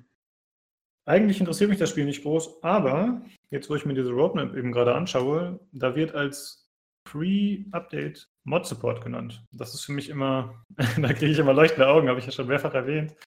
Äh, ja, von daher könnte das tatsächlich für mich doch noch interessant werden letzten Endes. Aber Ja. erst recht spät, oder wenn ich das jetzt gerade richtig sehe? Oder ist das einfach nur- 2019. Ja. Okay. Also es gibt ja, glaube ich, schon in rudimentären Modding-Möglichkeiten für das Spiel. Ähm, ja, gut, aber Mod-Support gibt dann ja nochmal einen richtigen Kickoff, ne? Also dann können die Leute ja wirklich äh, loslegen. Ja, gut, also es kommt immer darauf an, was die mit Mod-Support meinen. Ja, für mich heißt Mod-Support auch, dass ein Steam-Workshop geboten wird. Ich glaube, aktuell ist die Anbindung nicht da, ne? Äh, Achso, weißt du nicht. Ja, du hast ja nicht gespielt. Ich weiß auch nicht, warum. das. Ja, für mich, für mich habe ich die ganze Zeit im Kopf, dass sowohl Olli als auch Tobi das ge gebackt hat über Kickstarter und damit auch besitzt. Aber nee, Tobi das war Star, Star Citizen. Ich habe, Ah. äh, das haben wir beide, aber Kingdom Come habe ich nicht. nicht. Wie, das ist nicht das gleiche? Nicht? Naja, es ist beides, es ist beides äh, aus der Cry-Engine heraus entstanden. Ah, ja, da, ja, da Daher- ist, ich Kann man sich ja schon mal vertun. Ne? Eben, daher, Ja. daher kommt deine Konfusion. Ja, auf jeden Fall äh, ganz cool und mal gucken, was das so wird. Und hoffentlich dann auch letzten Endes Mod Support. Dann steige ich vielleicht auch ein. Machst Äh, du ja. Mods? Also, äh, Ähm, du nee, nicht wirklich. Ich habe es versucht ein bisschen, wobei die Mods dann hauptsächlich in Conversion bestanden. Also dass ich quasi, ich habe zum Beispiel äh, aus Call of Duty habe ich äh, Modelcharaktere gezogen, aus äh, Advanced, nee, doch Advanced Warfare. Da fand ich die Models teilweise ziemlich geil, habe die rausgezogen und wollte die über Blender in XCOM rein importieren mhm. mit dem XCOM Modding Tool, aber ich habe es leider nicht geschafft, die Animationen hinzukriegen. Ich bin halt, ich Ja, habe halt echt ja. keine Ahnung davon. So und ja, daran Ja, ich und leider gescheitert. das ist auch gerne mal ein bisschen tricky mit Animationen gerade. Kannst du äh, sowas? Also ich kann mit der Unreal Engine kenne ich mich ein bisschen aus, da habe ich ziemlich viel gemacht und mit Ah, okay. äh, 3D Studio Max und Blender auch. Ah, Ähm, okay, ja, aber es kommt, es kommt wirklich darauf an, welche Engine, wo du die Sachen her hast, wo du sie hinsteckst, weil diese, also gerade bei Animationen, wenn da irgendwelche Keyframes nicht genau stimmen, dann, dann hast du halt nur noch ein Gezucke und Gezucke. Ja, vielleicht, vielleicht muss ich dich damit mal belästigen, dass du versuchst, äh, mir da zu helfen. Oder zumindest Ja, mal zu gucken, ob es geht, weil äh, XCOM 2 hat ja die Unreal Engine. Und es gibt auch ein eigenes Oh, Modding-Tool, ach so. wo man die Sachen halt reinladen kann bei denen. Und das habe ich Mhm. auch schon hinbekommen, die da reinzuladen. Aber ich habe halt, ich habe zum Beispiel einen Kopf genommen aus Call of Duty. Einen Ja. Helm, den habe ich dann äh, in Blender reingepackt, habe auch alles hingekriegt mit Texturen, bla bla bla. Aber mein Problem war, irgendwie kann man ja, da gibt es ja so ein Tool, dann streicht man quasi den Hals an damit, markiert den und dann müsste der theoretisch beweglich sein und sich einigermaßen realistisch bewegen. So stelle ich mir das vor. Mit dem Knochen, den hatte ich auch schon gemacht, aber das habe ich irgendwie noch nicht so richtig hingekriegt. Mhm. Dann war der Hals halt einfach nur so schwabbel die Double. Das hat halt nicht funktioniert. Ja. Keine Ahnung. Da bin ich irgendwo Ja, musst du mal gucken. Also da, da kann ich, weiß ich jetzt auch nicht, ob ich dir da so viel weiterhelfen kann. Ich Du halt- wirst mir helfen. Sehr gut. ich ich werde es ich werd's versuchen. Ähm, Verlass. ja, äh, schauen wir mal. Das können wir mal. Da machen wir mal einen Spezialpodcast, wo wir das live, äh, wo, wo die Leute uns zuhören können, dabei wie wir Wie Blender wir scheitern. Dann ähm, machen wir lieber einen Stream draus. tr troubleshooten. Ja. nee, Äh, ja, ohne, Stream. Nur, dass man uns nur hört, wie wir so da sitzen. So, äh, hm, naja. Ach, geht nicht. Ja, ich muss mal gucken, ob ich die Models noch habe oder ob ich die mittlerweile aus Frustration gelöscht habe. Äh, ich hoffe, ich habe es noch. Mal Ja. gucken. Äh, ja, gut, wir schweifen ab. Dann äh, noch zu einem weiteren Spiel, beziehungsweise DLC, der vorgestellt wurde. Und zwar wurde für Far Cry, ich glaube, der erste DLC vorgestellt. Bin mir jetzt gerade nicht Ja. ganz sicher. Das ist der erste. Ähm, okay, danke. Und der wird am 5. Juni erscheinen. Und zwar ist das ein Vietnam-DLC, was ich ziemlich cool finde. Ähm, ich hatte mir eigentlich für Battlefield erhofft, dass Battlefield V, also 5, für Vietnam steht. Hat ja leider nicht geklappt, aber So wird es zumindest ein Far Cry so. Vietnam DLC geben. Das ja, das ich, natürlich- das Wir waren nah cool dran. gewesen. Ja. ja, habe ich halt im Forum irgendwo die Idee von jemandem gelesen. War einfach nur so, wie gesagt, nur eine Idee und ja, hätte mich sehr gefreut. Ich hatte darauf gehofft. Der da Das wäre cool, hätte ich auch um einiges cooler gefunden. Aber dazu kommen wir Ja, nicht.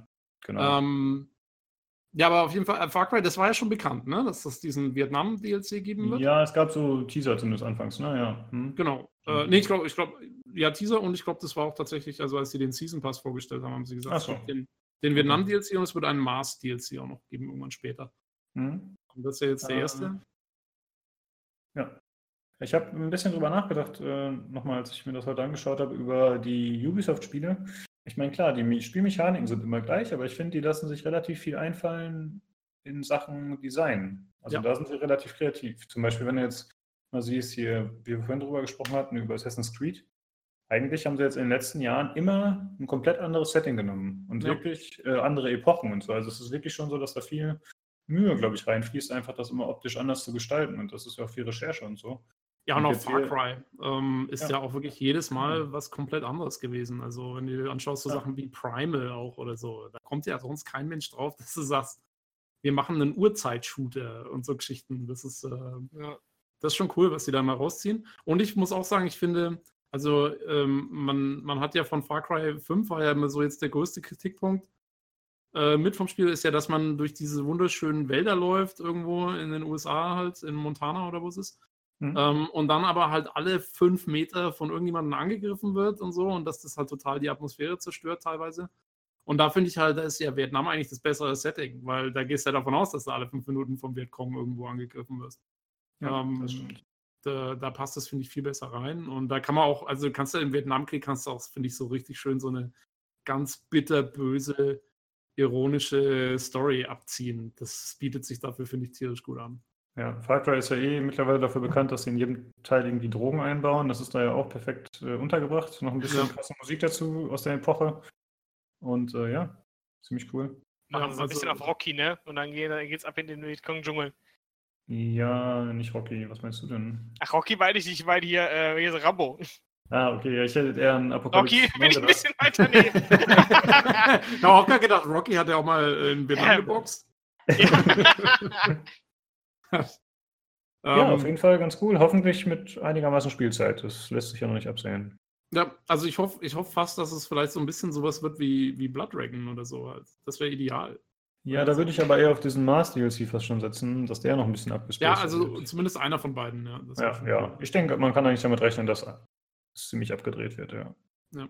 Und was auch interessant ist, finde ich, oder das war vorher auch schon bekannt, aber zusätzlich werden halt die ganzen Assets, die von dem, die für den DLC erscheinen, oder einige davon werden dann wieder verfügbar gemacht für Far Cry Arcade. Und das Ah, soll auch schon am ja. 24. Mai erscheinen. Da wird sich der, wer war das im Forum? Gibt's der, ist es der Lox? Der Lox, ja. Mhm. der tierisch auf den Arcade-Modus abgeht. Da würde er sich freuen. Der wird sich freuen, ja. Und äh, jetzt bin ich mir nicht ganz sicher, hier steht als Ergänzung zum DLC werden alle Spieler mit Veröffentlichung des Updates Zugriff auf die neuen Vietnam-bezogenen Inhalte in Far Cry Arcade erhalten. Jetzt ist die Frage, ob man wirklich den DLC braucht, um Zugriff darauf zu haben, oder ob wirklich jeder Zugriff hat. Ich vermute jeder, aber ist nicht so ganz klar. Ja, das muss man mal Mhm. abwarten. Genau. Ja, äh, auf jeden Fall cool. Also ich finde es auch cool. Ich, ich, ich würde fast sagen, also ich finde den DLC fast spannender als das Hauptspiel. Hm, Ja, ich glaube ich auch. Ganz ja. ehrlich, vom, Mhm. von der Thematik her und so. Äh, ist schon Ja. cool, muss man sehen, wenn der richtig gut wird. Und wenn das Mars-Ding auch noch richtig gut wird, dann würde ich mir äh, wahrscheinlich Far Cry 5 dann irgendwann mal holen. Hm. Also ich muss sagen, ich finde komisch, dass Vietnam eigentlich in Spielen doch so wenig behandelt wurde. Ne? Natürlich gibt es ein Battlefield Vietnam, es gab mal Vietnam Shell Shock oder so ähnlich. Äh, wahrscheinlich war man in Black Ops auch mal in irgendeiner äh, Region. Ja, Black Zeit Ops ist mit ziemlich, ziemlich viel in Vietnam unterwegs im ersten Teil. Hm, okay. Ähm, aber ja, du hast absolut recht und vor allen Dingen auch, also diese Vietnam-Updates für Battlefield und so, das war ja auch dann immer reiner Multiplayer, ne? Da war ja, Hm. da war keine Story dabei und nichts, das waren so ein paar Ach so, Karten und ein ja, bisschen. Zeug, ja. Also das wundert mich auch immer. Ja, es gab auch noch ähm, Bad Company 2 Vietnam, glaube ich. Oder was war das? Bad Company 2? Nee, Also es gab, für, für Battlefield gab es zumindest, doch, ich glaube schon. ja, kann sein, dass es Battlefield, aber das hat ja auch. Eine Erweiterung, glaube ich, ne? Ja, Ja, genau. aber es war, aber es war, eine, aber das war, genau. war eine Multiplayer-Geschichte. Ja. Also die, das hat nichts mit, mit irgendwie Singleplayer oder so zu tun. Würde Ja, bei Bad Company auch nicht passen. Weil, ja. Ja, auf jeden Fall finde ich eigentlich, das ist äh, eine ziemlich krasse Thematik. So, man hat ja doch einige Filme, die äh, da relativ wegweisend und bekannt sind. Und wie gesagt, es gibt krasse Musik, es ist eben diese, ne, diese Zerrissenheit in der Gesellschaft. Da wurde ja so richtig gegen Krieg auch teilweise angegangen, durch die Hippies, da sag ich mal. Ja. Und dann eben diese ganze Drogenthematik. Und ach, ich finde, ja, finde ich einfach krass, muss ich sagen. Das, ja, also mich wundert mich auch. Ja. naja, vielleicht in Zukunft mehr, weil irgendwann, ja, gut, sie sind ja schon wieder zurück im Zweiten Weltkrieg, wo wir auch schon beim nächsten Thema wären. Sind wir da schon? Und, äh, Oh Ja, ja, Da sind wir schon. Ich muss sagen, also ich fand die Theorie ist aber echt cool. Da bin ich noch gar nicht drauf gekommen, dass das V hätte für Vietnam stehen können. Verdammt. Weil das, Ja. das hätte ich cool gefunden. Ich fand die auch cool. Credits an den User, der sie geschrieben hatte. Ich weiß es leider nicht mehr, Ja. aber leider hat es ja nicht funktioniert. Damn. Ja, Battlefield 5. Erstmal würde ich gerne von euch wissen, fernab von jeglicher Diskussion, wie fandet ihr den Trailer? Sven. Ah, der Trailer, ja. Ähm, ich fand den Trailer tatsächlich, also er hat mich eher an Call of Duty erinnert als an Battlefield, so ein bisschen. Mhm. Ich fand, ähm, ich weiß nicht, ich, ich, hab- ich habe mir dann im Vergleich nochmal den zu Battlefield 1 angeschaut. Da ist ja auch schon wesentlich mehr Action abgegangen als in den vorigen Battlefield-Teilen, so von der ganzen Präsentation her. Aber jetzt fand ich das, der war schon sehr hart over the top. Vielleicht war das das stilistische Mittel, was sie da machen wollten. Sie wollten vielleicht übertreiben in dem Moment und haben echt an jeder Ecke und Ende explodiert ja was, wird jemand umgebracht, wird er, äh, es passiert immer irgendwas, ne? Und ähm, irgendwie weiß ich nicht. Also für mich kam während des gesamten Trailers eigentlich überhaupt gar nicht Battlefield-Feeling auf. Ich weiß nicht, wie das bei euch ist, aber wie gesagt, für mich hat sich das eher wie nach einem Call of Duty angefühlt, so. Auch wie, weiß ich nicht, ähm, kann ich gerade schlecht beschreiben, aber ich fand es halt irgendwie nicht wirklich Battlefield-lastig, der Trailer so, von der Aufmachung. Ja. Äh, ich wollte es noch mal kurz sagen, ich bin mir nicht ganz sicher, ob ich das gerade klar gemacht habe. Also Battlefield 5 wurde angekündigt, wird im Zweiten Weltkrieg spielen, wie es vorher schon gemunkelt wurde. Nur nochmal, dass es allen klar ist. Ähm, Tobi, wie fandst du den Trailer? Also ich habe äh, die ersten, äh, keine Ahnung, die erste Minute oder die ersten zwei fand ich ihn eigentlich richtig cool. Und zwar, weil ich gedacht habe, dass es sich um so eine Art Cinematic-Trailer oder sowas handelt. Also ich habe eigentlich echt gedacht, das ist jetzt irgendwie nur so ein bisschen so ein Teaser, so ein Einstimmungsding. Und dafür fand ich ihn sehr cool, wenn das, weil das so eine ewig lange Kamerafahrt ist, wo das irgendwie durch das Haus durchgeht und so weiter und so fort. Und dann war, und dann auf einmal hat der Typ, nimmt die Waffe auf und dann wird es zu so einer Art Gameplay-Trailer. Und da habe ich mir gedacht, was geht denn jetzt ab? Ja. Äh, dafür hat es dann überhaupt nicht mehr gepasst. Also ich fand ihn als, so als, einfach nur als Teaser-Ding hätte ich ihn ziemlich cool gefunden, so. Ähm, der halt mit Gameplay und sowas noch gar nichts zu tun hat. So, so wirklich einfach nur ein bisschen zeigen soll, ja, äh, das sind die ganzen coolen Sachen, die wir machen können. Ähm, aber ja, so vom, also als Gameplay-Geschichte, wo das dann so überging, dass, dass man dann tatsächlich den, den Shooter-Anteil sieht, da fand ich dann schon auch ziemlich verstörend, äh, weil das so schnell war und so viel und einfach auch nur halt, ich meine, klar, man sieht, wie man mit der Waffe in der Hand rumrennt, als würde man Gameplay sehen, aber es ist trotzdem logischerweise, das ist ja alles nur durchgeskriptet und irgendwie so hingefriemelt. Ähm, das merkst du ja voll. Also Hm. Dafür hat er überhaupt nicht getaugt. Ich finde, sie wären besser beraten gewesen, da hätten sie lieber wirklich einfach erstmal nur so ein Teaser-Ding gemacht. Ähm, ja. Also, Also das bist war du mein jetzt- Eindruck. Bist du der Meinung, dass das gar kein echtes Gameplay war, was man zwischendurch gesehen hat? Ich- Ich bin- es nicht. Ich bin mir ziemlich sicher, ich meine, man muss sich das nur mal anschauen, was da alles passiert. Das, der schaut immer, der Charakter schaut immer genau dahin, wo dann gerade das Flugzeug abstürzt oder wo gerade der Typ ist. Das ist hundertprozentig komplett durchgeskriptet. Da ist, ja, ja, da das ist nie, sowieso. da, da ist nie einer am, stimmt. am, am Hm. Gamepad gesessen. Ich meine, also. Okay. Ja. Ähm, Nee, ich habe nur gefragt, weil zwischendurch gibt es ja dann diese Sequenz, die du schon gesagt hast, wo es dann mehr in diese Ego-Perspektive geht und er die Waffe aufhebt und dann hat man ja doch so ein paar, äh, so ein Killfeed quasi aufpoppen, wenn er Ja. wen killt, kriegt. Ja, ja, nee, nee, also ich meine, das soll, das soll sicherlich schon Gameplay sein, Mhm. aber es ist halt so, das ist, das ist so voll durchchoreografiertes Gameplay. So Gameplay auf mega cool gemacht, weißt du? Ja, so, genau, Das genau. richtig Ja. geil aussehen, wie der aus der Hüfte mit dem MG auf die Deutschen feuert. Das, Ja, äh, mit der Saw oder was auch immer, das ist dieses riesen Nee, MG MG3 was- ist das. ja, mit dem Ja, MG3. Die was unten, noch, was unten Mhm. noch die beiden, die beiden Stützdinger dran hat, damit man es auch schön aufstellen kann, weil sonst kannst du mit den Dingern eigentlich gar nicht schießen. Ähm, ja, äh, sprintet er mit Ja. dem Ding durch die Gegend. Sehr schön.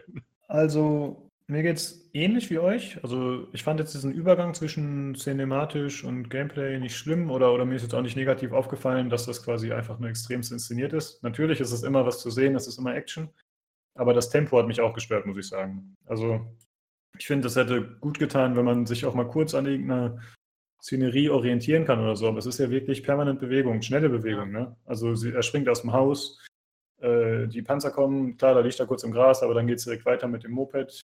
Es ist immer Action, immer passiert irgendwas ganz schnell. Also man konnte sich nicht wirklich auf die Szenerien einlassen, das fand ich schade. Er stößt in dem Trailer, glaube ich, drei Flugzeuge ab. ja. Genau vor dem Protagonisten, unlucky. ich ich finde halt, ähm, ich, ich habe so das Gefühl gehabt, dieser Trailer ist so dafür gedacht, dass man ihn ungefähr 20 Mal anschauen muss oder einmal in Zeitlupe oder sowas. Ähm, ah, ja. Irgendwie so hatte ich so das Gefühl, das war so, weil was, was ich schon ganz cool fand, ist, dass dieser ganze Anfangsding, also bis er die Waffe aufnimmt und so, das ist ja alles ein, ein Ding irgendwie so. Das ist so ein, ein Fluss. Und ich glaube, die, die den Trailer gemacht haben, haben sich bestimmt so gedacht, boah, das machen wir jetzt voll cool, irgendwie so mit diesem einen, so, dass immer irgendwie das Ganze im Fluss bleibt und so. Aber ja, also es ist halt äh, too much. Irgendwie. Ja. Was mir noch positiv aufgefallen ist, neben natürlich neben der Grafik, die sehr nice aussah, ja. äh, die, die, Farben. Die Frau? Bitte? Äh, die Farben haben mir sehr gut gefallen. Ehrlich? äh, ja, es war extrem gesättigt, muss man sagen. Vielleicht auch übersättigt, aber ich finde es eigentlich cool, weil ich mag halt Spiele, die bunt sind und farbenfroh. Also nicht unbedingt äh, farbenfroh in dem Sinne, dass nur Einhörner rumhüpfen, aber ich finde schon cool, wenn Farben auch mal intensiver sind. Und äh, ja, eigentlich kennt man es ja aus den letzten Jahrzehnten, dass es halt grau in grau ist, mehr oder weniger. Ist jetzt ein bisschen übertrieben, aber auch Battlefield 1 war ja eher wieder so ein, ja, so ein dunkles Spiel, würde ich mal sagen. Du warst nicht so zufrieden mit den Farben, Sven? Ich glaube, das lag gar nicht so. Also, ich fand auch, dass, also ich gehe sogar davon aus, dass das Spiel wahrscheinlich genauso aussehen wird von der grafischen Darstellung her und so weiter. Da kann man, mhm. da ist ja überhaupt nichts vorwerfen. Also, ich finde, dass ihre Frostbite Engine, das ist jetzt immer noch die Frostbite Engine, oder? Ja. Müsste die doch sein. Ne? Also, ich finde, die Spiele sahen alle super aus. Battlefront sah super aus. Äh, jetzt halt jetzt Battlefield 5 wird auch super schön aussehen. Ich fand es nur halt irgendwie jetzt da gerade nicht so passend, so, keine Ahnung. Ich habe halt irgendwie, ich habe es an Battlefield 1 immer gefeiert, dass die Karten gerade so dunkel waren, weil ich fand, die hatten immer so dieses, zumindest noch annähernd diese bedrückende Atmosphäre, die das, äh, die die Schlachtfeuernummer hatten, die hatten die ganz cool rübergebracht, ne? Und ich fand jetzt mhm. halt so in dem Trailer, der war halt so kunterbunt, irgendwie für mich hat das einfach nicht ins Szenario gepasst. Also in, in dem Moment jetzt einfach nicht. Ne? Und ähm, ich meine, ich denke, das wird auch einfach der Art des Trailers einfach geschuldet gewesen sein, weil dazu passt die Farbengebung eigentlich, ne? Weil, wie gesagt, da passiert viel, es explodiert viel um mich herum. Ich fand diese grelle Farbengebung in dem Moment eigentlich so vom stilistischen Sicht, von der stilistischen Sicht her eigentlich ziemlich gut, aber ich weiß nicht, für mich passt das einfach nicht zum Zweiten Weltkrieg, so wisst ihr. Mhm, ja, verstehe ich auf jeden Fall. Definitiv. Ja, ich bin an sich bin ich auch kein Freund so super gesättigter Farben. Ich mag es eigentlich mal lieber, wenn es so ein bisschen näher gedeckt ist und so. Mhm.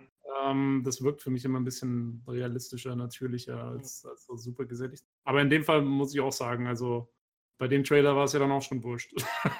Ja, ja irgendwie da, schon, da, da war alles wurscht, habe ich das Gefühl. Da kann man es dann auch raushauen. Also ähm, ja, insofern ist es wirklich eine, also ich finde mit den Farben, das ist echt eine Geschmacksfrage. Also ja, das, das stimmt. Genau. Ich habe jetzt auch schon ein paar Screenshots gesehen von Ingame-Levels, wie die aussehen. Die sehen auch alle wieder düsterer aus. Ähm, nur dann verstehe hm. ich halt im Umkehrschluss nicht, warum man dann so einen Trailer macht. Aber gut, das ist, glaube ich, nochmal eine andere Diskussion. Ja, letzten Endes sagt es ja auch nicht so viel über das Spiel aus. Ja, wahrscheinlich. Muss man halt gucken, aber ja.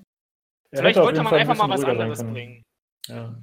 Ich weiß nicht, erinnert ihr euch noch zufällig an Battlefield 3? Ich glaube, so der erste längere Trailer oder das erste Gameplay, was man gesehen hat, das waren so Panzer, die zusammen durch die Wüste gefahren sind mit so einem Kommandanten, der da im Panzer saß. Und das war halt eher, ja, da ist nicht direkt an jeder Ecke was explodiert, sondern das war einfach so Panzer, die mehr oder weniger in so einer Formation ja. über eine flache Ebene gefahren sind. Das war einfach cool. So technisch sah das nice aus.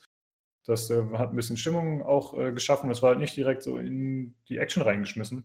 Also der ja, Battlefield 3 Trailer, an den ich mich noch erinnern kann, ist der, mhm. wo man ähm, in so einem, das ist so, das ist in der Stadt, das ist ähm, so einer Vorstadt, man fängt in einem Gebäude an und hat so ein Briefing mit ein paar Leuten ja. über eine Karte ja, und dann boah, läuft man da durch diesen Gang durch und läuft hoch und dann kommst du irgendwann aufs Dach und dann gibt es dieses Erdbeben und vor dir fällt das andere Gebäude zusammen. Das war, glaube ich, die erste Mission, ne? wenn ich mich nicht ganz vertue. Ja, das war aus, aus der ersten Version zumindest äh, Mission raus. Und ich glaube, das war der erste Trailer. Ich glaube, das war der ja, Trailer. Ja, du hast recht. Und der war genial. Weil der, der hat so richtig, der hat langsam angefangen, der konnte sich so ein bisschen daran gewöhnen, was ist jetzt hier los, wo sind wir, was machen wir? Und dann waren ein paar super Lichteffekte und so auch dabei, als mhm. man durch diese Korridor durch ist. Und dann kommst du aufs Dach und dann geht dieses andere Gebäude, fällt in Schutt und Asche und so. Ja, der steigerte sich halt so Nee, über genau, die Zeit das- hinweg, ne? Das wurde, genau, das wurde immer mehr und immer mehr und, und, und, und ja, das war super choreografiert. Und der jetzige, der fängt halt schon auf 180 an. Ja, und dann zu stimmt. 300, geht dann zu 360 Grad über. genau. Fairerweise muss man jetzt sagen, das war natürlich schon Gameplay damals, ne? Das war jetzt noch nicht so richtig der Fall, denke ich mal. Also wissen wir halt nicht genau, aber Ja, wobei, der also Trailer Game- damals war halt ein Gameplay-Trailer, ne? Ja, das war ja, wirklich aber- irgendwie acht Minuten oder fünf Minuten Gameplay. Ja, aber das Gameplay war ja auch eher, das war ja eine Szene, wo man auch eigentlich hauptsächlich erstmal mit den anderen Figuren mitgelaufen ist und so. Ja. Und das war auch ich weiß nicht mehr, cool. vielleicht war am Schluss noch mehr, aber. Naja, anfangs war es doch so, dass man quasi, äh, man hat auch Zivilisten und so gesehen bei solchen Roadblocks und dann später ist es doch darin gemündet, dass man auf so einem Dach war und von so einem Scharfschützen beschossen wurde. Und Ja, genau, genau. Zurückgeschossen hat mit dieser Panzerfaust und dann fiel das Gebäude auseinander in cooler Optik und so. Ja. Ich gebe dir auf jeden Fall recht. Dass, ich habe an einen anderen Trailer gedacht, aber der war auch genial. Wobei natürlich die Engine, die war damals ja neu, ne? Ich glaube, das war ja. Na gut, es gab auch in Bad Company schon die Frostbite Engine, aber ich glaube, in Battlefield 3 wurde hier das erste Mal richtig hochgedreht, auch mit dieser ganzen Beleuchtung und so. Das war schon. Ja, ich glaube, das war das erste Mal, zumindest die neue Version dann. Ich weiß nicht, ob es zwei, drei Ja, mit Sicherheit. Ja, Ich glaube, wir sind, wir sind jetzt sogar schon eine weiter als damals. ja also 2,5 war ja auf jeden Fall schon und mittlerweile sind sie vielleicht schon bei 3, weiß ich nicht. Ja, irgendwie so. Ja, damals Ähm, wurde ja auch in, in so Werbevideos wurde eben gezeigt, wie die Beleuchtung funktioniert. Die Animationen wurden sehr angepriesen, die auch ziemlich nice waren. Also die haben da schon ziemlich viel Mühe reingesteckt damals. Das auch zu bewerben, muss man fairerweise sagen, aber es war schon top-notch. Und witzigerweise, jetzt wo du das gerade erzählt hast, diese, von diesem Trailer oder von diesem Gameplay-Video, jetzt habe ich Bock, das Spiel wieder zu spielen, im Singleplayer Ja. tatsächlich. Weil das einfach richtig krass war, ja. Ja, ich Also- fand, also ich fand eigentlich Battlefield Stimmt. 3 auch ziemlich gut. Es hat zwar äh, relativ schlechte Kritiken auch gekriegt von der Kampagne her, die, weil irgendwie, ich glaube, da kam, das kam gleichzeitig mit Black Ops raus, dem ersten Black Mhm. Ops. Und das hatte natürlich eine super Kampagne. Ja. Ähm, und dann war es nämlich auch noch so, dass beide Spiele haben quasi so das Hauptmenü diesen Verhörraum gehabt. Äh, waren sich dadurch ziemlich ähnlich und dann wurde das so komplett gegeneinander irgendwie aufgedröselt. Und dann haben die Leute immer gesagt, Battlefield 3 wäre im Vergleich so trivial und langweilig gewesen. Fand ich eigentlich nicht. Ich fand die Singleplayer-Kampagne vom dritten Teil ist die beste, die DICE je gemacht hat. Ich Ja. fand halt so, okay. der Vergleich halt war, also so wie ich, da- ich habe auch damals beide Kampagnen gespielt und ähm, ich fand halt, Black Ops war halt so komplett anders als die anderen Call of Duty Kampagnen, die es zuvor gegeben hat. Ne? Die war halt, die haben sich wirklich was getraut. Ne? Ich fand, Ja. das war, ne, also da ging ja, in eine ganz andere Richtung als sonst. Die haben sich ja wirklich mal getraut, so Plot-Twists und so weiter einzubauen, die man überhaupt nicht erwartet hätte. Und ich fand halt so dann im, äh, so im Vergleich dazu, da fand ich die ähm, Battlefield-Kampagne einfach so irgendwie, die war halt so ein bisschen berechenbarer. Die hat sich nicht so Ja, viel ja, getraut. Ich glaube, das war eher das straightforward, Problem, oder? Ja. Ja, ja, genau. Äh, ich will mich übrigens kurz korrigieren. Äh, die besten Singleplayer-Kampagnen, die DICE gemacht hat, waren logischerweise Bad Company. Ähm, eins? aber die Ja. habe ich gerade vergessen. Ähm, nee, aber genau, genau so war es schon recht. Aber ähm, ja, jetzt bin ich mal gespannt. Also ganz ehrlich, wie spricht denn euch das Zweite Weltkriegsszenario an? Mich spricht es überhaupt nicht an. Mich Also, leider auch nicht. ehrlich?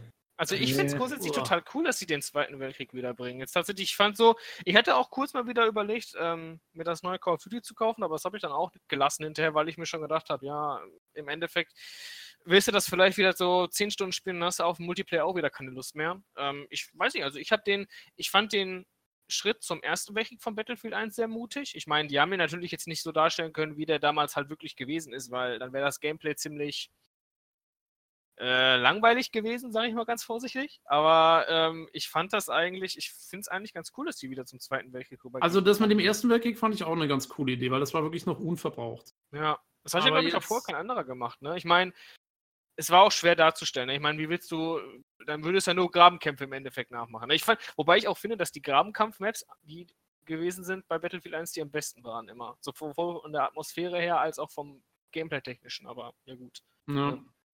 Ja, wie gesagt, also aber da fand ich es auf jeden Fall einfach nur mal den, den Schritt cool zu sagen, wir probieren das jetzt mal. Ähm, und dann haben sie es natürlich halt auch da komplett auf die über- over the top irgendwie auf die Spitze getrieben. Ähm, aber okay, ich meine, gut. Äh, Fandest du, dass es über die Spitze hinweg war? Also ja, ich komm, ich meine, also ich habe ich hab selber nicht gespielt, aber die Videos, die ich gesehen habe, wo der Typ aus dem irgendwie über die brennenden Zeppelin-Teile irgendwie noch runterspringen. Ja, wobei das von der, von der Kampagne her, das stimmt. Das waren, da, also, das waren ja so einzelne Geschichten und die haben sehr in der Qualität geschwankt. Also einige Geschichten waren echt gut geschrieben, die hat man denen auch abgenommen so. Ähm, aber dann waren da so andere Sachen, jetzt gerade auch die Mission, die du sagst, das ist so eine ganze Mission, da fliegst du im Endeffekt nur.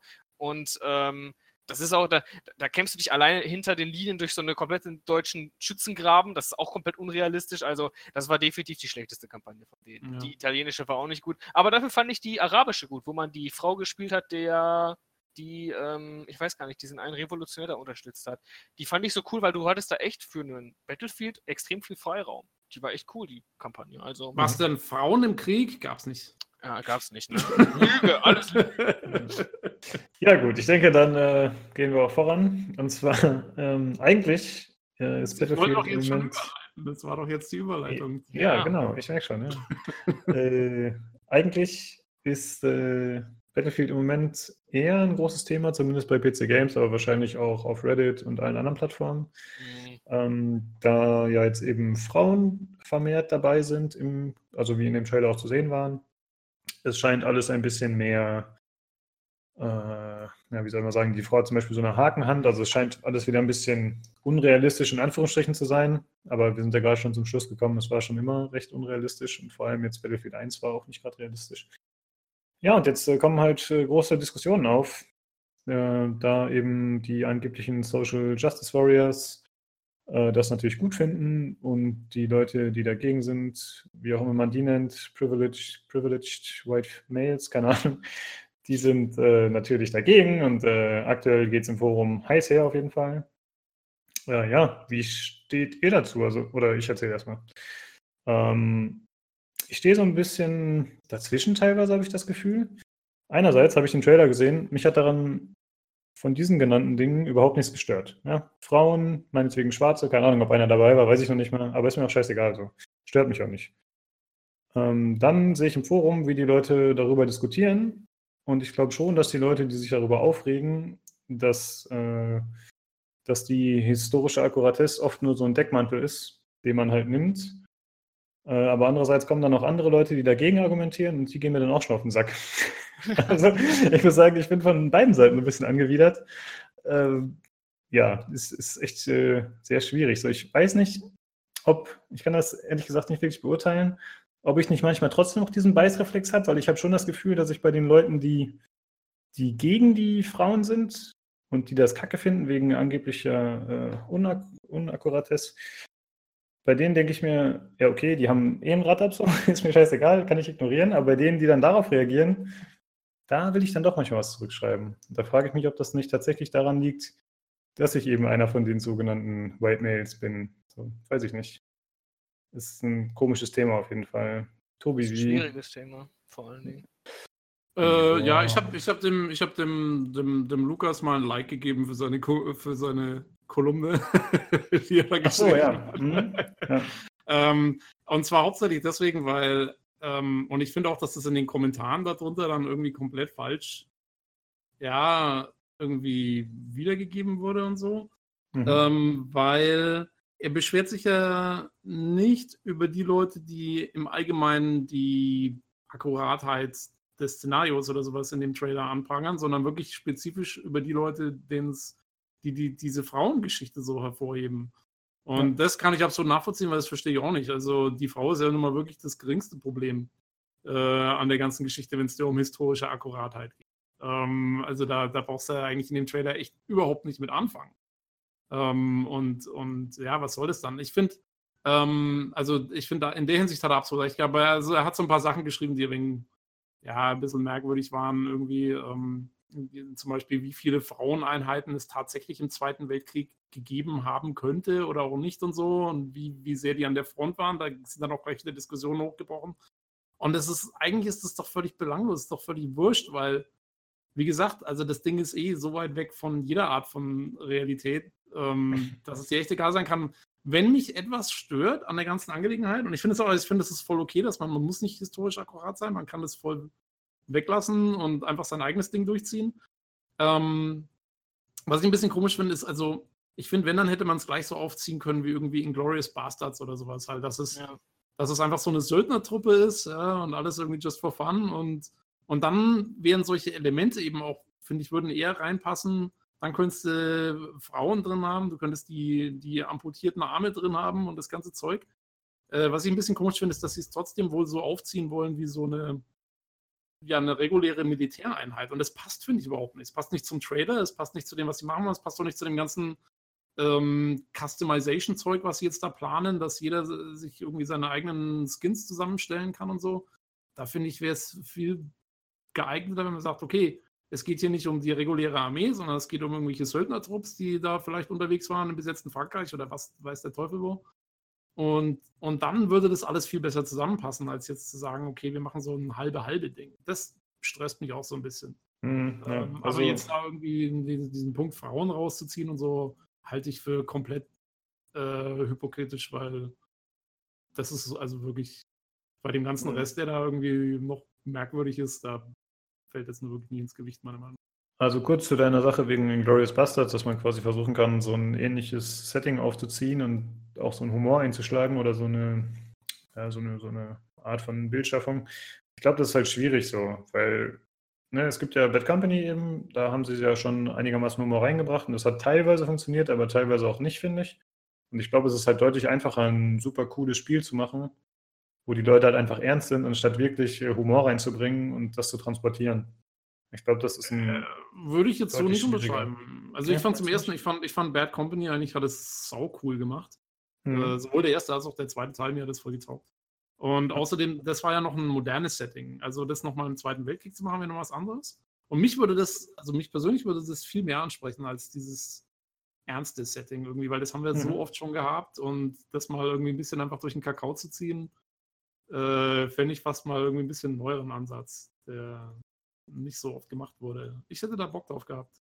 Ja. Aber ja, mal schauen. Man muss auch gucken, wie es genau wird. Ich weiß nicht, so ganz genau weiß ich es auch nicht. Vielleicht haben sie, gehen sie auch ein bisschen in die Richtung sogar und das ist nur noch nicht so rausgekommen. Das kann auch sein. Hm. Ja, Sven, wie siehst du so die ganze Thematik? Ich finde eigentlich, also ich bin da eher auch, ich glaube, ich stehe auch eher so zwischen den Stühlen, so mit meiner Meinung da. Also ich habe ganz großes Problem damit einfach, wie diese ganze Diskussion überhaupt geführt wird. Weil das ist halt, das ist halt auch irgendwie dieser Zeitgeist aktuell. Das ist halt eins der größten diskutierten Themen ja generell von wegen ähm, dieses ganze Social Justice Warrior Thema, wo ich mir so nur so denke, das ist eigentlich was, was in der Form eigentlich, ich weiß nicht, ich finde es eigentlich gerade so bei Spielen irgendwie völlig überbewertet, so stark da überhaupt in diese Thematik reinzugehen. Mich interessiert es ehrlich gesagt auch überhaupt nicht, dass da jetzt eine Frau in dem, in dem Squad drin ist oder dass ähm, in irgendeiner Weise, dass ein Schwarzer im Ersten Weltkrieg bei den äh, Deutschen da ungefähr mit rumgelaufen ist. Ich meine, ähm, das hat auf, den- aufs Gameplay überhaupt keinen Einfluss. Was ich dann einfach nur albern finde, ist aber in dem Moment, ähm, wenn es dann darum geht, so dass, dass dann die Leute da mit einer Nagelkeule rumlaufen, wie du schon gesagt hast, diesen Bio, diesen komischen Arm, den die Frau da hat, da fand ich halt, das, das hat halt einfach irgendwie so überhaupt nicht gepasst. Und ich denke mir so, ich bin da sogar eher so in deine Richtung, Lukas, dass ich auch so sage, so in, im Glorious Bastards-Thema hätte das sogar ziemlich gut gepasst. Da hätte ich das auch alles so gerne drin gelassen. Aber ich finde jetzt gerade, weil die ja scheinbar, so zumindest zeigen es ja die Screenshots, ja trotzdem irgendwie diese Authentiz Authentizität rüberbringen wollen, finde ich es dann irgendwie einfach in dem Szenario unpassend. Ich habe auch einfach dieses, ich habe auch einfach so ein bisschen Angst davor, dass das so ausartet, wie zum Beispiel Rainbow Six Siege, das kennst du ja, dass dann die Leute hinterher alle mit Zylindern und irgendwelchen Monokeln dann übers Schlachtfeld laufen. Und ich, ich, ich, ich mag das schon bei Rainbow Six Siege nicht. Das bin ich, da bin ich ganz ehrlich. Ich finde, das sieht albern aus. Ne? Und ähm, ich, wenn das jetzt auch noch im Battlefield kommt, das ist ja nochmal eine ganz andere Größenordnung als ein Rainbow Six Siege. Ne? Und ähm, ich habe einfach Schiss, dass dann irgendwann pinke Panzer und äh, gelbe Flugzeuge und ich weiß nicht, was da rumfliegt. Und ähm, das, das macht für mich keinen Spaß. Ich meine, ich kann verstehen, dass ihr sagt, zum Beispiel, dass Battlefield 1 nicht historisch akkurat in dem Moment ist, dass sie das nicht alles richtig darstellen, dass es die Waffen nicht gegeben hat und so weiter. Aber ich fand trotzdem, dass Battlefield 1 es trotzdem super rübergebracht hat, die Armeen darzustellen. Ich fand die, ähm, zum Beispiel die Uniform von dem deutschen und dem österreichischen Reich, diese, diese, ihr wisst, diese, diese blaue Uniform, fand ich total detailgetreu nachempfunden. Die sah super geil aus, auch von den Franzosen und so weiter. Ich habe dem Spiel das abgenommen. Ich fand das atmosphärisch, wie es das trotzdem rübergebracht hat, auch wenn es nicht alles realistisch war. Und das sehe ich bei Battlefield 5 einfach überhaupt nicht. Ich habe da echt Schiss vor, dass es so wird, dass die Sachen alle kunterbunt dargestellt werden und dann ist das für mich in dem Moment nicht mehr das Spiel, was ich haben möchte, so, ne? Ja, Das da muss, ich dir, da muss ich dir zustimmen. Wenn du, das kommt, halt- es kommt wirklich davon, welche Atmosphäre du rüberbringen musst und, und auf die musst du dann auch, meiner Meinung nach, da musst du dann dabei bleiben. Du kannst Ja. nicht so die Sachen durcheinander werfen. Das funktioniert mal für mich auch gar nicht. Ähm, also da, stimme ich dir absolut zu. Wenn, wenn sie das so akkurat haben wollen und das soll der, die Atmosphäre des Spiels sein, dann brauchst du nicht anfangen mit äh, den pinken Panzern und so. Deswegen, also mein, mein letztes Beispiel dafür war jetzt wieder in, sorry, dass ich da nochmal drauf zurückkommen muss, aber das passt gerade wirklich 100%, äh, in Assassin's Creed Origins. Ähm, das spielt er da im alten Ägypten und das, was im Hauptspiel drin ist, passt da alles super und ist wirklich genial gemacht. Und dann hast du aber, du kriegst dann, dadurch, dass ich halt die Goti auch gekauft habe oder die Gold Edition oder was, kriegst du diese ganzen Bonus-Outfits. Und es sind dann teilweise so, ja, fast schon so Anime nachempfundene Geschichten irgendwie, wo dann irgendwelche, irgendwelches Feuer auf der Rüstung drauf ist oder irgendwelche ja. Leuchtteile und so. Und die kann ich nicht anziehen, weil es passt einfach nicht in dieses ja, Setting. Und genau genauso genau wird es da. Und es ist halt beim, beim Singleplayer habe ich wenigstens noch die Wahl, das zu ignorieren. Aber beim Multiplayer, ja. wenn das dann alle anderen äh, sich so ausstaffieren, dann, dann macht es dir halt echt irgendwie voll die Atmosphäre kaputt von so einem Spiel. Ja, dann hast du halt da auch halt keinen Einfluss mehr drauf. Jetzt könnte man natürlich darüber diskutieren, möchte man in einem Multiplayer-Shooter denn Atmosphäre haben? Ich meine, okay, darüber kann man jetzt lang und breit diskutieren. Ich denke, andere Leute wird das wahrscheinlich überhaupt nicht interessieren. Die finden es ja auch toll, nackt bei Player Unknown Battlegrounds durch die Gegend zu laufen. Ähm, aber wisst ihr, wie ich meine? Ich fand halt, ich fand in Battlefield 1 war es gut gelöst. Es war nicht super realistisch, aber es hat auch dem ab, es, es fand, ich fand es trotzdem halt gut gemacht so. Ne? Ich fand, du hast schon dieses Erste Weltkriegsfeeling gehabt, einfach wenn die Leute zurückgepfiffen werden, wenn die Leute durch die Gräben stürmen und so weiter. Das war einfach, das, das auch wenn es ein Multiplayer-Shooter war, hat es das für mich zumindest trotzdem hinbekommen, dass ähm, es halt wirklich gut ausgesehen hat. Und ich habe jetzt wirklich die Befürchtung, dass es dann da so wird wie diese ganzen Fortnites und äh, Team Fortress 2s und was weiß ich. Ich hoffe hm. es nicht. Ich hoffe, also mein Wunsch wäre, ich, ich würde Customization sogar ziemlich gut finden, aber wenn es sich in so einem, in so einem gewissen Rahmen, in so einem gewissen Rahmen bewegt, wo man sagen kann, okay, das ist jetzt noch irgendwie historisch vereinbar. Weißt du, das ist so ein schwieriges Thema. Ich möchte jetzt auch nicht, dass die da, weiß ich nicht, äh, irgendwelche langen schwarzen Hugo Boss Mäntel tragen, so ungefähr, ne?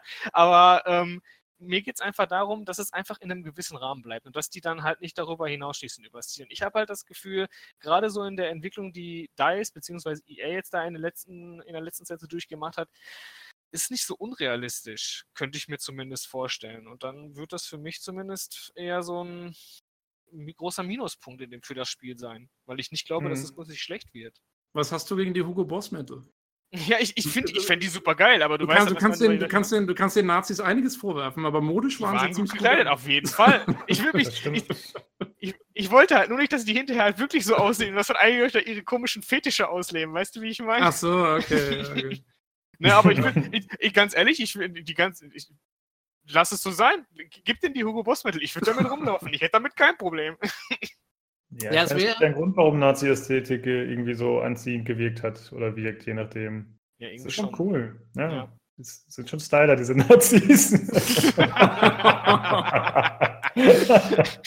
Die Meinung von Lukas, die komplette Meinung des Peter Games Community Podcast wieder. Äh, ich wollte aber auch noch was sagen. Und zwar finde ich, das ist ein guter Punkt, den du angesprochen hast, Sven, mit dieser, mit dieser quietschbunten Optik. Da habe ich gar nicht so drüber nachgedacht.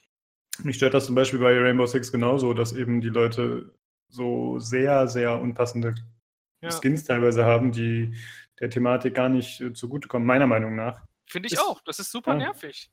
Ist halt Geschmackssache, ne? Ja, es gibt halt. Leute, die tragen das gerne und die, die kaufen die Skins ja sogar oder so und die feiern das natürlich und ja, denen gefällt es natürlich und dementsprechend, wie es sich verkauft, wird es wahrscheinlich auch äh, angeboten, denke ich mal. Ja. Könnte man nicht sowas machen wie bei anderen MMOs auch, ähm, äh, wo es dann so, so spezielle Rollenspielserver sozusagen gibt, äh, wo es dann irgendwie so ein paar Einschränkungen gibt und so. Und das ist für die Leute, die wirklich da Wert drauf legen, auf Atmosphäre so und so. Server. Ja, genau, genau, genau. Es gibt ja für viele MMOs und so gibt es das ja, gibt es ja spezielle äh, Server, wo wirklich dann ordentliches Rollenspiel und, und sowas gefordert wird. Ähm, und das, da könntest du sowas könntest du ja eigentlich auch machen, theoretisch. Ja, ich glaube theoretisch also es müssen ja, äh, jetzt kommen wir vielleicht auch ein bisschen direkt dazu zu den anderen News, die aber auch dazugehören. Und zwar wurde halt angekündigt, dass es äh, in Zukunft keinen Season Pass mehr gibt, aber dafür gibt es äh, wahrscheinlich Mikrotransaktionen. Also alle Inhalte werden umsonst kommen, alle spielbaren Inhalte, aber wahrscheinlich wird es dann Skins geben, die man kaufen kann. Und theoretisch könnte man es ja so machen, aber wird sich nicht lohnen wahrscheinlich, aber dass, wenn ich ich möchte, dass mein Spiel eher ein bisschen seriös in Anführungsstrichen aussieht oder ich möchte, dass nur diese Skins gezeigt werden, die ich auch feiere. Theoretisch könnte man ja einstellen, dass ich sage, ich möchte, dass dieser Skin, der mir überhaupt nicht gefällt, das Bananenkostüm, dass das aussieht Wie ein Hugo Boss-Mantel. Genau, wie ein schöner Schnieker, Hugo Boss-Mantel. Ja, genau. Zack. Ja? äh, weißt du, wie ich meine? Also, das Ja. muss ja gehen, weil theoretisch passt ja alles zusammen. Die wollen das ja so machen, dass man eben zum Beispiel ein Oberteil kaufen kann, aber das muss dann ja auch immer mit jeder Frisur zusammenpassen, damit eben da keine großen Clipping-Fehler und so entstehen und die werden das ja sicher dementsprechend anpassen und dann müsste es ja eigentlich möglich sein, dass jeder sich sein eigenes Spiel schmiedet. Ja, eigentlich schon, ja. Ja. Wobei dann natürlich. Aber, aber es ist halt, es, es erfordert einen gewissen Programmieraufwand und ich wage zu bezweifeln, dass die den Ja. aufwenden werden. Ja, diese coolen Skins sind natürlich auch immer ein bisschen Show-off, ne? Und wenn man sich jetzt so einen supergeilen, so ein, so ein tolles, quietschbuntes Kostüm kauft und dann weiß man aber, dass die Hälfte der Gegner, die man gerade weggeschossen hat, das gar nicht sieht, das ist äh, natürlich auch nicht unbedingt verkaufsfördernd. Ja, ja, ich glaube, ich, ich, ich werde das Gefühl nicht los. Ich, ich, ich glaube, es wird genauso kommen. Es wird, es wird so kommen wie bei Overwatch. Du kannst dir dann Cosmetics kaufen, die dann den Charakter komplett verändern, wie der aussieht. Und es kannst mir nicht Ja. vorstellen, dass es nicht kommt. Es tut mir leid. Hm. Und das Ich macht es mir madig. Wirklich. Ja, verstehe ich wirklich. Bei Overwatch, finde ich, funktioniert es noch einigermaßen, weil die waren Ja. von Anfang an abgedreht und Comics. So. ja, genau, genau, da passt Ja, es halt voll, voll rein. Ja. Ja. Aber ja, so, Ja. ich fürchte es, wenn du hast recht, weil ähm, so wie der Trailer aussah und so, scheren die sich da nicht großartig drum. Ja. Ja, und dann haben wir schlussendlich noch eine News dazu, äh, gehört auch nur dazu. Und da wird eben nochmal äh, ein bisschen angeteasert, wie man das Ganze kombinieren sollen können, was man einstellen äh, sollen können. Ja, was da alles so möglich sein soll eben. Ja, das werden wir auf jeden Fall alles mal verlinken. Ich finde es ziemlich cool. Ich hatte mir eigentlich schon seit Bad Company 2 mindestens gewünscht, dass man, dass man seinen Soldaten individualisieren kann. Ja, das finde ich grundsätzlich also- eine gute Idee. Genau, ja. Aber Das- ich glaube, das wird einfach over the top gehen. Ja, wahrscheinlich schon. Äh, das ging ja bis Battlefield 4 auf jeden Fall nicht, oder? Da konnte man doch, da konnte man Uniformen auswählen, aber ich glaube, das war ausschließlich die Tarnfarbe quasi. Und bei Battlefield 1 konnte man da schon die Soldaten irgendwie Ich anpassen? glaube, in einem bestimmten Rahmen. Du konntest, also du hast zumindest gesehen, je nachdem, welche Ausrüstung du getragen hattest, hast du halt unterschiedliche Rucksäcke und so weiter aufgehabt. Ich hatte zum Beispiel, wenn ich einen Sunny gespielt hatte, der halt nur Sanitätstaschen dabei hatte, hatte ich keinen Rucksack zum Beispiel, nur diese Ja kleinen gut, Taschen. aber, ja gut, aber du hattest jetzt nicht die freie Wahl. Du konntest nicht Nee, sagen, das okay, konntest ich, du leider nicht mal. Du ja. konntest jetzt auch Hm. nicht irgendwie sagen, der soll jetzt den Helm tragen oder die Handschuhe anhaben, das ging nicht, nein. ja. Das fand ich eigentlich, das fand ich bei Wildlands eigentlich ziemlich cool. Ja, das ist mega cool. Das Spiel, deswegen, das Mhm. ist so mit eins meiner Highlights in dem Game, tatsächlich. Dieser, der Charaktereditor, ne, wo du dich Ja. so einkleiden kannst und so. Richtig.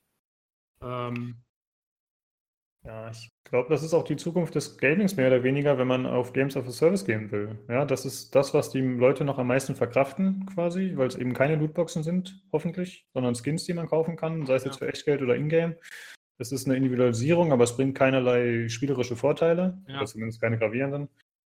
Ah, ja, Und jetzt, jetzt hands down, ich finde, das ist auch grundsätzlich völlig in Ordnung, weil ich Ja. finde, es, ich meine, mich hat es zum Beispiel, ich habe das, was ich bei Battlefront damals kritisiert habe, war ja, dass du dir da die ähm, Sachen halt, diese Perks und so weiter auch über, äh, halt über Mhm. diese Lootboxen freischalten musstest, ne? Ähm, da hattest du ja Spielvorteile durch. Das fand ich zum Beispiel ziemlich schlecht. Aber jetzt so bei Overwatch und so weiter, da, da finde ich das völlig in Ordnung. Ich meine, du hast da, du hast da alles schon freigeschaltet, das wird ja jetzt wahrscheinlich dann hier auch genauso sein. Und wenn du dann keine spielerischen Nachteile dadurch hast, von mir aus kann sich jeder Mensch kaufen, was er will, ne? Ähm, ja, nur wie halt dann hinterher die Authentizität darunter ist dann halt die Frage, ne? Ja, ich, ich sag's mal so eben, also das ist das eine Problem mit Authentizität, Authentizität ähm, in den verschiedensten Szenarien, jetzt nicht nur Zweiter Weltkrieg, sondern egal, Ja. wo du bist. Und das andere ist, ähm, ich finde das schon, also solange das Grundspiel schon genügend Variationen, Variabilität bietet, finde ich es auch voll okay. Also ähm, wenn man dann sagt, okay, man verkauft halt den Schnickschnack, ja, da, also, weil das sind so Sachen, ich finde, also da kann man sich wirklich mal zusammenreißen und sagen, okay, Wie du zum Beispiel das sagst bei Wildlands, finde ich, du hast da total viele Sachen, die du zusammenstellen kannst. Ne? Du kannst ihnen ja auch, du kannst ihm auch eine kurze Cargo Pants geben und so weiter. Ne? Aber ich finde, trotz alledem ist das nicht over the top in dem Game. Das ist nachvollziehbar, dass sie die Sachen ertragen, weil es heiß ist an dem Tag und so weiter. Ne? Ähm, ich finde, genau, das sind ja das irgendwelche ist- das passt- CIA-Agenten, die sollen sich auch ein bisschen sozusagen da vielleicht mal einfügen können oder so. Okay, die rennen alle mit zwei Waffen auf dem Rücken rum, aber Ja, trotzdem. klar, aber ich habe das auch immer, ich, ich habe mich sogar manchmal dabei ertappt, da habe ich einfach so, je nach Wetter und so weiter, das Outfit geändert und so weiter. Und ich fand das einfach cool, dass du es machen konntest, weißt du? Oder dann bist du noch ärger drauf als ich. Also ich, ich ja, habe schon so, gedacht, ich bin ich da mag sowas, ne? aber Ja, okay. nee, aber ich finde ich find sowas geil. Und das finde ich halt, da ist es halt, ne, also du hast da viele Möglichkeiten, aber die sind halt im Rahmen des Spiels, ne? Und die sind Genau. jetzt halt nicht, dass die einfach komplett die Immersion rausnehmen und ähm, jetzt was komplett, was, was überhaupt keinen Sinn ergibt, dann da reinbauen, weißt du? Genau, genau. Also Und ich das fand auch, find das ich- war da das- gut gelöst. Ja, und das würde ich mir halt auch für Battlefield 5 wünschen, weil ich habe es, wie gesagt, nur gesehen bei Spielen jetzt wie, auch bei For Honor, ne? For Honor dasselbe Thema wie bei Rainbow Six Siege. Da kannst du auf einmal äh, mit Feuerechsen und so weiter durch die Gegend werfen und so, ne? Ich fand das Spiel eigentlich vorher auch cooler, als es das noch nicht hatte. Aber gut, ich meine, die Leute scheinen darauf zu stehen. Ist wieder der Wandel der Zeit, der mir nicht gefällt, scheinbar. Ne? Ja, das Ähm, kann sein, dass wir zu spießig dafür sind für diese Ja. abgefahrenen, crazy coolen Ideen. Aber ja, keine ist Ahnung. halt ich habe einfach so. gerne Atmosphäre in meinen Spielen. Ja. Das, ist, das ist das ist eigentlich wirklich das Einzige. Ansonsten wäre es mir auch wurscht. Aber Ja, ich bin davon zum Glück eh wenig betroffen, da ich ja eher Singleplayer-Spieler bin. Ähm, Ja, das das mir ist eigentlich immer ziemlich wurscht.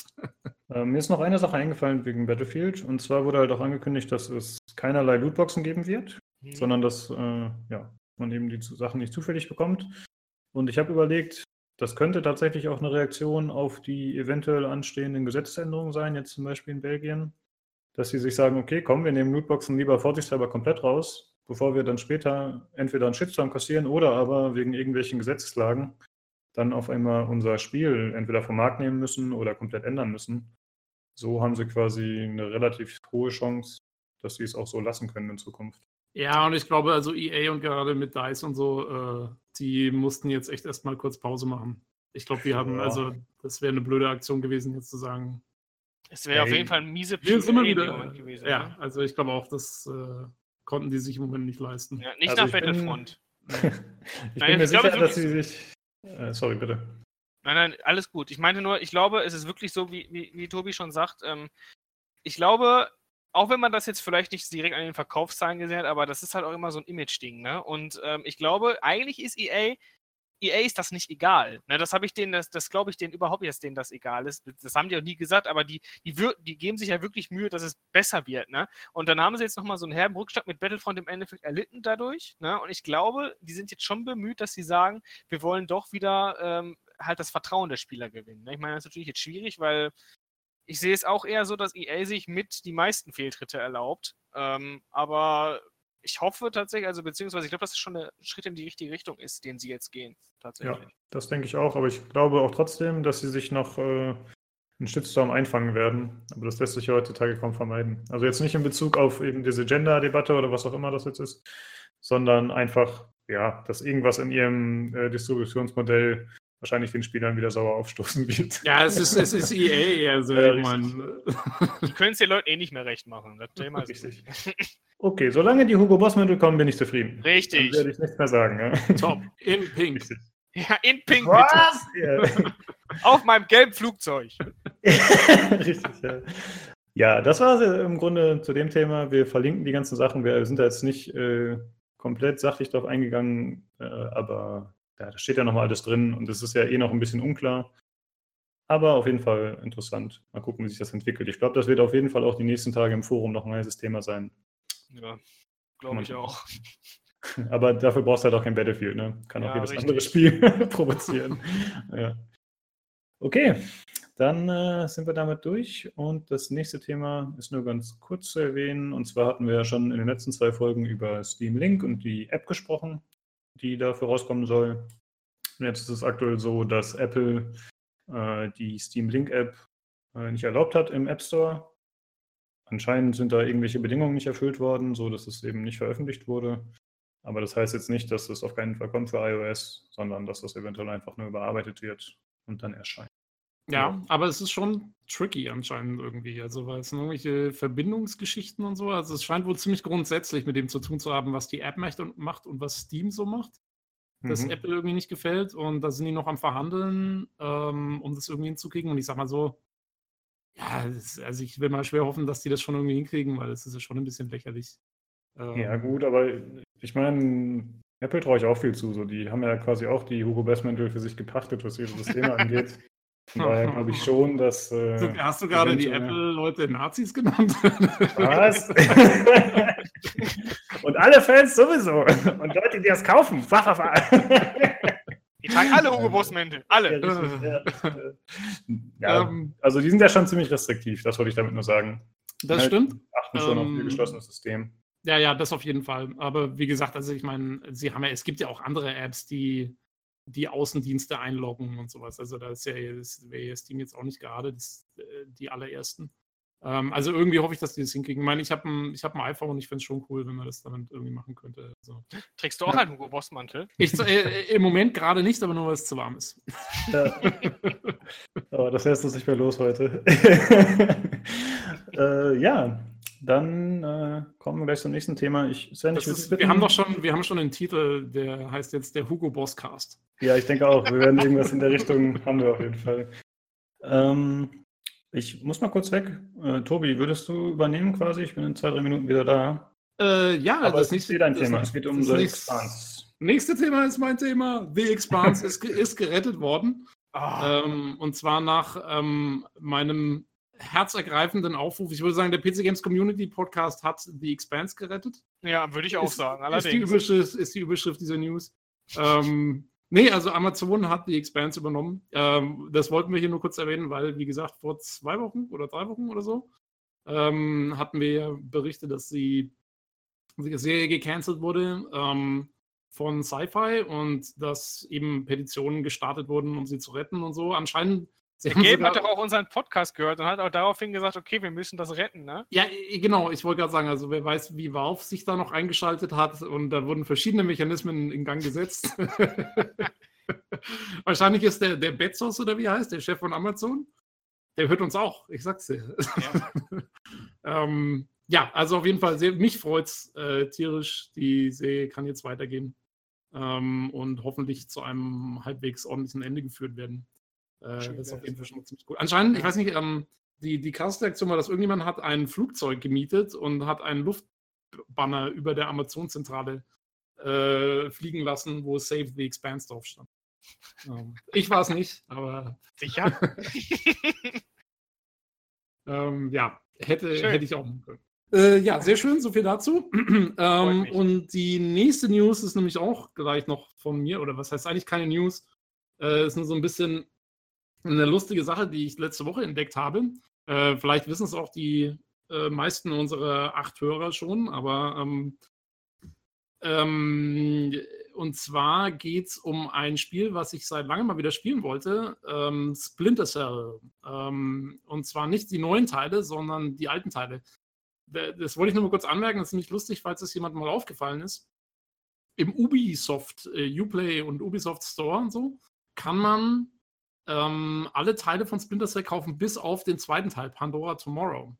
Und ich habe mich immer gewundert, dass es den nicht gibt. Ich habe den selber auf CD, aber, ähm, oder DVD oder was. Ähm, aber äh, ja, den gibt es nicht im Store. Und ich habe mich jetzt da mal eingelesen. Und ähm, da geht es wohl darum, dass dieser Titel verwendet einen Shader-Effekt, also für Schatten und Reflexionen und sowas, der anscheinend nur von ähm, einer Version von äh, GeForce Grafikkarten unterstützt wurde. Ich glaube, GeForce bis, bis zur Vierer Reihe oder so und dann eben nicht mehr. Ähm, und deswegen gehen die Schatten nicht mehr von, bei, bei Splinter Cell. Und, ähm, oder bei diesem Teil nur, bei Pandora Tomorrow. Alle anderen gehen wohl. Sowohl der erste als auch alle nachfolgenden.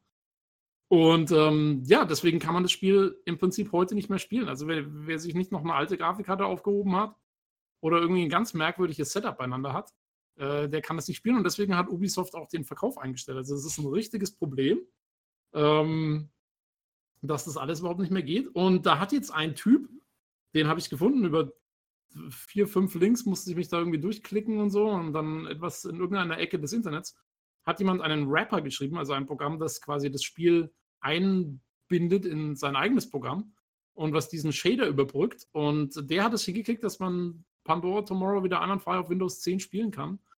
Anscheinend etwas, das Ubisoft in zehn Jahren nicht auf die Reihe gekriegt hat. Also herzlichen Glückwunsch an den Typen. Ähm, wer Pandora Tomorrow hat selber und es mal wieder spielen will, wir werden verlinken, wo man den Fix findet. Das funktioniert einwandfrei. Ich habe es getestet und fand ich, fand ich sehr lustig. Also irgendwie so ein bisschen, ja, merk, immer wieder interessant, wofür die Schwarmintelligenz der Community, äh, wozu die imstande sind. Ja, finde ich auch immer sehr, sehr cool wieder. Also ich denke mal nicht, dass viele Leute das Spiel heutzutage noch spielen wollen, aber für die, die Interesse, Interesse haben oder es vielleicht mal wieder deswegen ausprobieren wollen, werden wir es auf jeden Fall verlinken. Finde ich Ja. auch sehr cool, definitiv. Einfach eine lustige Story. Ähm, Ja, und ich finde es immer wieder cool. Also, ja, das muss ich schon wieder sagen, aber ich mag Mods. und äh, generell mag ich es, wenn User, einfach begeisterte User selber Dinge fixen oder ändern, anpassen, was auch immer, finde ich. ja, auf sehr, jeden sehr Fall. cool. Das ist also, und das verdient wirklich Respekt, weil sowas ist immer nicht ganz einfach. Also, äh, Ja, ich denke mal, das sind auch äh, wahrscheinlich Freaks, die einfach Spaß daran haben. Ne? Man macht das ja nicht. Wahrscheinlich wollten die jetzt nicht unbedingt Pandora Tomorrow nochmal spielen und haben es deswegen gemacht, sondern ich denke mal, denen machen solche Aufgaben einfach auch Spaß teilweise. Ja, ja Ich kenne es finde auch. Manchmal ist es auch einfach so, du, du, du überlegst dir so Sachen zu irgendwas. Ähm, und wenn dir dann irgendwann mal so einfällt, wie die Lösung sein könnte, dann lässt sich nicht mehr los, bis du es auch wirklich irgendwie hingekriegt hast. Also, ähm, das habe ich ganz oft mit allem Möglichen. Also, jetzt nicht unbedingt Spiele-related, aber ähm, Ja. so im Allgemeinen. Ich habe jetzt gerade nochmal nachgeschaut.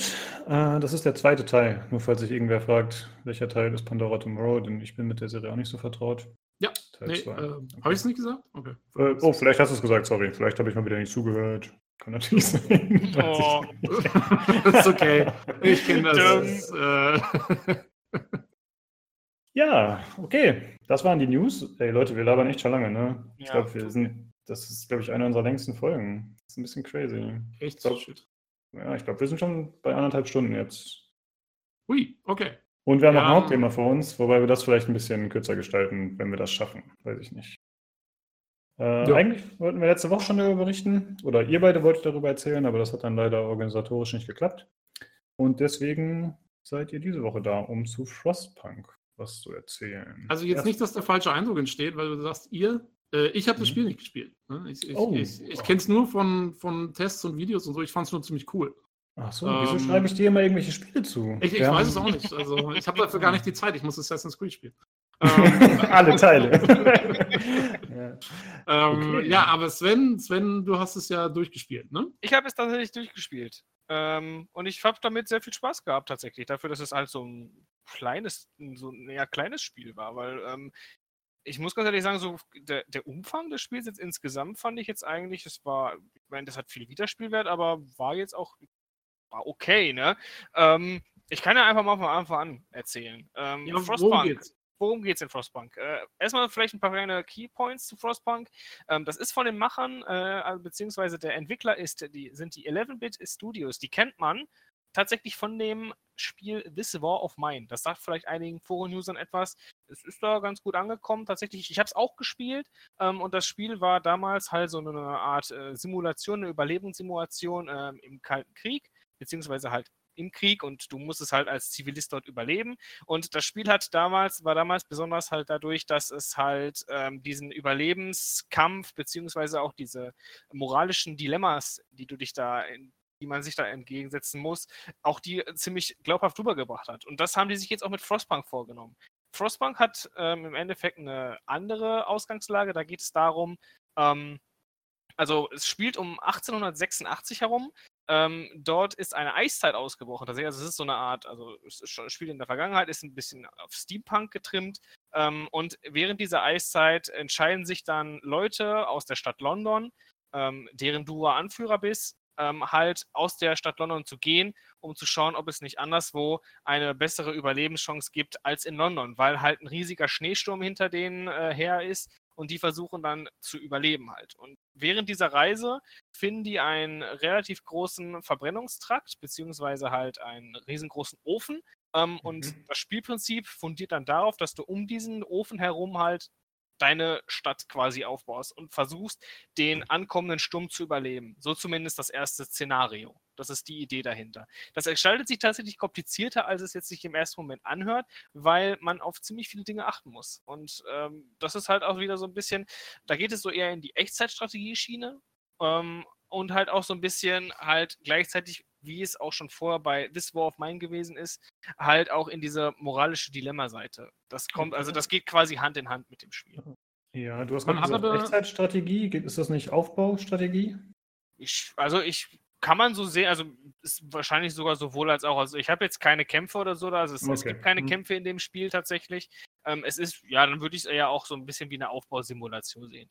Ja, Ja. das kann man sagen.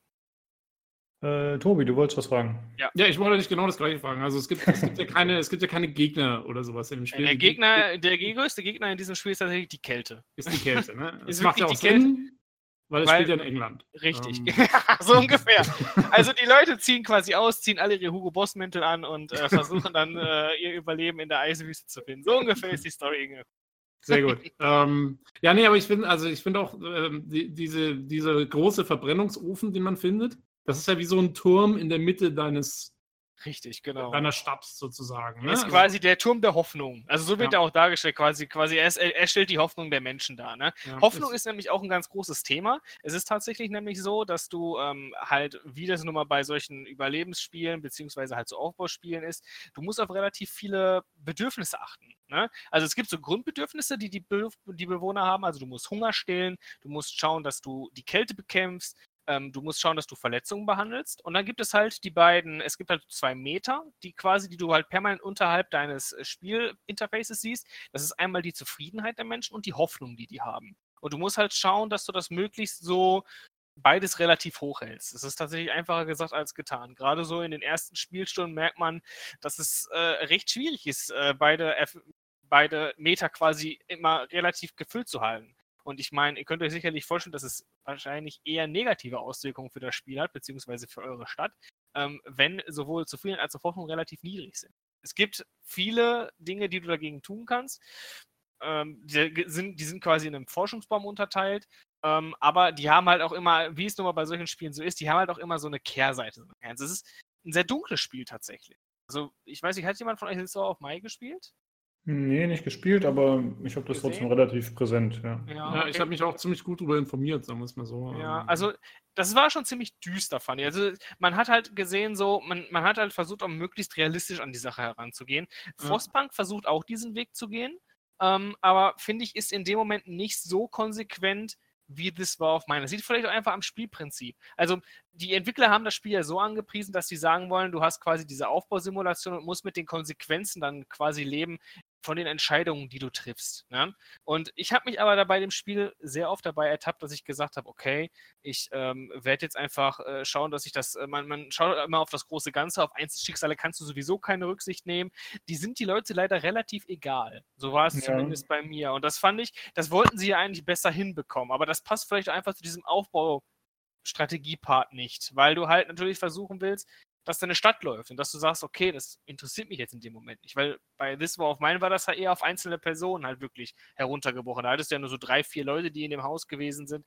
Da ist natürlich einfacher, sowas rüberzubringen. Ne? Mhm. Kannst du Aber, mal kurz äh, anschaulichen irgendeine Entscheidung, also was zum Beispiel da relevant ja, also, sein könnte? Okay, also ich kann ja vielleicht, also vielleicht noch einmal, bevor ich das tue, ähm, einmal die drei, es, es, die drei Grundszenarien, die es gibt. Ähm, erstmal muss man zu dem Spiel wissen, das Grundspiel, also die Zeitlinie, die ich jetzt gerade erklärt habe, das ist quasi das erste Szenario, was das Spiel dir an die Hand gibt. Du kannst halt, es gibt noch zwei andere Szenarien, das wären einmal die Archen und einmal die Flüchtlinge. Die schaltest du quasi frei, wenn du das jeweils vorhergegangene Szenario halt wirklich auch schaffst. Ne? Ähm, das heißt also im Endeffekt, ähm, das erste Szenario heißt ein neues Zuhause. Da geht es halt um das, was man jetzt auch groß, denke ich mal, was viral gegangen ist, ähm, um, diesen, äh, um, um, diese Stadt, die du aufbaust. Und ähm, eine der Entscheidungen jetzt zum Beispiel bei dem ersten Szenario wäre, ähm, ab einem bestimmten Punkt sagt das Spiel dir, gibt das Spiel dir die Möglichkeit zu entscheiden, ob du, ähm, ob du wie du deinen Start quasi aufbaust. Das ist schwierig zu erklären jetzt gerade. Also es passiert im Endeffekt folgendes. Ab einem bestimmten Punkt wollen halt Leute zurück nach London, weil da ist die Hoffnung in deiner Stadt auch nicht groß. Die möchten wieder zurückreisen und du hast während dieser Zeit halt, es gibt dann so einen Timer, der dann eingeblendet wird und du hast während dieser Zeit Zeit halt zu versuchen, diese Leute davon abzubringen, dass sie wieder zurück nach London gehen, weil die quasi ihren sicheren Tod laufen. Ne?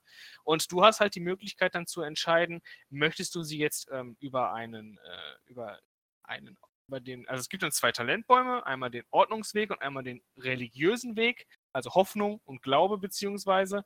Und ähm, du kannst halt quasi wählen, wie möchtest du deinen Start dann aufbauen, tatsächlich. Also ähm, das ist jetzt auch nochmal so ein Punkt, wo ich sage, das ist schwierig zu erklären tatsächlich. Ähm, du gehst im Endeffekt hin und sagst quasi, okay, ähm, sagen wir mal, wir nehmen den Ordnungsbaum dann baust du im Endeffekt einen Überwachungsstaat auf, tatsächlich. Du hast dann die Möglichkeit, mhm. zum Beispiel regelmäßig Kontrollen zu machen, ob es irgendwelche Leute gibt, die klauen, weil das passiert definitiv. Es gibt immer so random äh, Events, wo gesagt wird, zum Beispiel, dass es Diebe gibt, dass es Vandalismus gibt in deiner Stadt und so weiter. Und du kannst dagegen eine Sicherheitspolizei errichten und so weiter. Sowas halt, ne? Das soll sich natürlich, also, ne, dadurch, dass du die hast, diese Sicherheitspolizei, vermindert sich das. Ne? Aber du hast natürlich diesen bitteren Beigeschmack dabei, oder beziehungsweise das Spiel will dir versuchen, das so rüberzubringen, dass du sagst, ähm, ja scheiße, du bist jetzt aber im Endeffekt wie so ein Stasi-Stadt, weil du alle Leute überwachst, weißt du? Das wäre jetzt zum Beispiel eine der Entscheidungen, die du treffen musst. Aber hast du, ähm, hast du irgendwie diese Leute, haben die irgendwie eine Persönlichkeit? Also sind die irgendwie ja, Leider. kriegst du irgendwie mit, wer das ist? Oder, oder ähm Tatsächlich kannst du jeden einzelnen Bewohner deiner Stadt anklicken, ja. Aber mhm. wie gesagt, das Spiel ist halt eher darauf ausgelegt, du, du, siehst die alle da durcheinander wuseln. Das sieht auch sehr schön aus. Das ist ein sehr schönes Spiel, muss ich ganz ehrlich sagen. Die Grafik gefällt mir sehr gut. Ja, ähm, ja die Optik sieht echt gut aus. Die gefällt mir, ne? Du, du hast halt schon, die haben ihre Arbeitsabläufe und so weiter, aber du, aber du du, du, du, du baust nie eine Bindung zu denen auf. Okay, also, also du weißt es nicht. Du weißt jetzt nicht, das hier ist irgendwie, was weiß ich, der Egon oder so und der. Ja, die sind halt dem seine Zahl. Frau, dem seine ja, Frau macht das. Du kannst das rein theoretisch, kannst du es, glaube ich, sehen. Du kannst, also ich weiß nicht, ob man sehen kann, ob die miteinander verheiratet sind. Also du, wie gesagt, die haben halt alle ein Profil. Das kannst du dir grundsätzlich anschauen. Aber trotzdem, alles in allem sind die eine Zahl. Im Endeffekt, machst, du siehst halt, im Endeffekt, du hast halt unten rechts so eine Zahl an Arbeitskräften. Das heißt, die unterteilen sich einmal in normale Arbeitskräfte und so, eine, so Ingenieure, die halt so in spezielle Gebäude rein können. Und dann gibt es halt noch Kinder kannst tatsächlich auch Kinderarbeit in diesem Spiel erlauben. Nur mal so nebenbei. Ne? Mhm. es hilft dir tatsächlich, Kinderarbeit auch zu machen, weil dann hast du mehr Arbeitskräfte, aber ne? Willst du Kinderarbeit machen, ist dann wieder die Entscheidung, die du treffen musst. Ne? Ähm, und du hast im Endeffekt, warum ich sage, dass es sich eher anfühlt, als wenn das eine Zahl wäre, so der Mensch in dem Moment. Du achtest in dem Moment nicht darauf, was den einzelnen Leuten passiert. Du möchtest halt, dass deine, deine Siedlung läuft. Ne? Du ja. siehst halt unten so die Leute, du hast auch eine Zahl, wo du siehst, diese Anzahl an Leuten hungert. Diese Anzahl Leute ist gerade verletzt und kann nicht arbeiten. Aber das ist für dich in dem Moment natürlich nur eine Zahl. Ne? Du sagst dann, oh Scheiße, da muss ich jetzt drumherum arbeiten. Ne? Aber das ist ja in dem Sinne eigentlich auch vielleicht sogar ein bisschen beabsichtigt, kann das sein? Ähm, weil, wenn ich mir das so vorstelle, so im Kontrast zu This War of Mine, wo du, ja. wo du halt nur die, die drei Leute hast in dem Gebäude oder was und, und, und kennst jeden und, und musst dich damit auseinandersetzen, das ist so die Perspektive. Ja. Aber in dem jetzigen Spiel hast du halt wirklich die Perspektive von einem von einem Herrscher oder so. Oder von Quasi, einem, ja. Äh, hast ähm, du schon ähm, in gewisser Weise, hast du da recht. Vielleicht, vielleicht sehe ich das aus einer falschen Perspektive. Ich habe es halt nur so gelesen, dass die halt, dass sie sich halt, dass sie dich halt vor moralische, sie wollen dich vor ein moralisches Dilemma stellen und ich hatte halt zu keinem Zeitpunkt das Gefühl, dass die mich vor eins stellen. Weil für mhm. mich, ne, weißt du, ich meine, okay. Vielleicht bist du einfach total skrupellos. Ja, ja richtig, genau. Das kann natürlich auch sein. Ich habe einfach gar kein Herz. Das ist das. Ja. Zieh dir einen Hugo Boss Mantel. Ja, richtig. Habe ich doch schon. ich meine, das war, ne, du spielst das Spiel, es ist auch kalt, da musst du dich natürlich auch entsprechend anziehen. Du musst dich ja auch in den, wir haben ja gerade schon drüber gesprochen, wie wir uns in die Charaktere reinfühlen. Das richtig. Ja bei Wildlands muss es ja auch, ne, wenn es geregnet hat, musstest du dir ja auch den Regelmantel anziehen. So ist es da auch gewesen. Ich habe mir natürlich direkt in meinen äh, dicken Wintermantel eingepackt, ne? Weil ja. man muss deswegen spiele ich, deswegen spiel ich Skyrim auch im Sommer. ja, richtig, genau. Das ist unangenehm. Und genau so ist das auch äh, bei Frostpunk, ja, quasi. Hm. Aber ich habe eine Frage zu Frostpunk. Ja, und zwar, du hast ja gesagt, für dich war es jetzt nie schwierig. Also, es ist ja in der Regel so, dass man vor zwei Entscheidungen gestellt wird, richtig? Also, dass man quasi sich entscheiden muss zwischen zwei Wegen, die man einschlägt. Nee, also, gar nicht. Also, nee? das ist, ah, okay. also, äh, das ist, musst du dir so vorstellen, ähm, dann habe ich das, vielleicht, also, es gibt am Anfang einen Baum, wo du rauswählen kannst. Da gibt's, also es gibt so einen allgemeinen Entscheidungsbaum und es gibt hinterher diesen Baum, wenn die Londoner halt gehen wollen, ähm, wie du darauf reagieren möchtest. Dieser allgemeine Entscheidungsbaum, da sind ganz viele Sachen, das ist wie so ein, wie so ein, wie so ein Tree, der aufeinander aufbaut, halt ähm, aufgebaut. Weißt wie so ein Skill-Tree. Du hast zum Beispiel ja. die Möglichkeit zu sagen, du baust ein, ähm, du baust ein ähm, brauchst du eine Nahrungsmittelhütte, wo die halt, die, die bringt halt Rohnahrung ran und dann hast du halt ähm, so eine Küche, wo du dann halt das ganze Essen verarbeiten kannst. Und du kannst zum Beispiel dann an einem Punkt entscheiden, was für Essen du machen möchtest. Weil es gibt zum Beispiel am Anfang hast du das Problem, dass du halt Nahrungsmittelklappe ohne Ende hast. Ne? Und dann hast du halt die Möglichkeit zu sagen, zum Beispiel, du kannst halt entweder Suppen halt machen, sodass du dann quasi das Essen verwässerst. Ne? Dann hast du quasi die doppelte Anzahl an Rationen.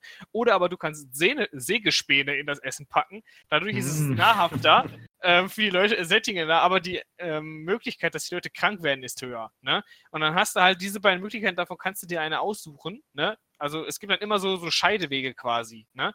Wie du schon sagst, in dem Moment hast du sogar nur zwei Entscheidungen, aber daraufhin geht dann der Baum halt weiter und sagt zum Beispiel, du hast jetzt die Suppe genommen, ähm, wobei ich glaube, die Suppe ist sogar eine Sackgasse, danach kommt gar nichts mehr. Aber zum Beispiel hast du, ich hätte zum Beispiel die Kinderarbeit nicht gemacht. Ne? Ich habe halt gesagt, ich möchte die Leute, ich, du kannst dann so ein Kinderheim bauen ähm, und dann kannst du die Kinder hinterher, weil ich dieses Kinderheim gebaut habe zum Beispiel, kannst du die dann zum Beispiel bei den Ingenieuren oder bei den Ärzten mithelfen lassen, sodass sie dann mhm. quasi da helfen können. Ne?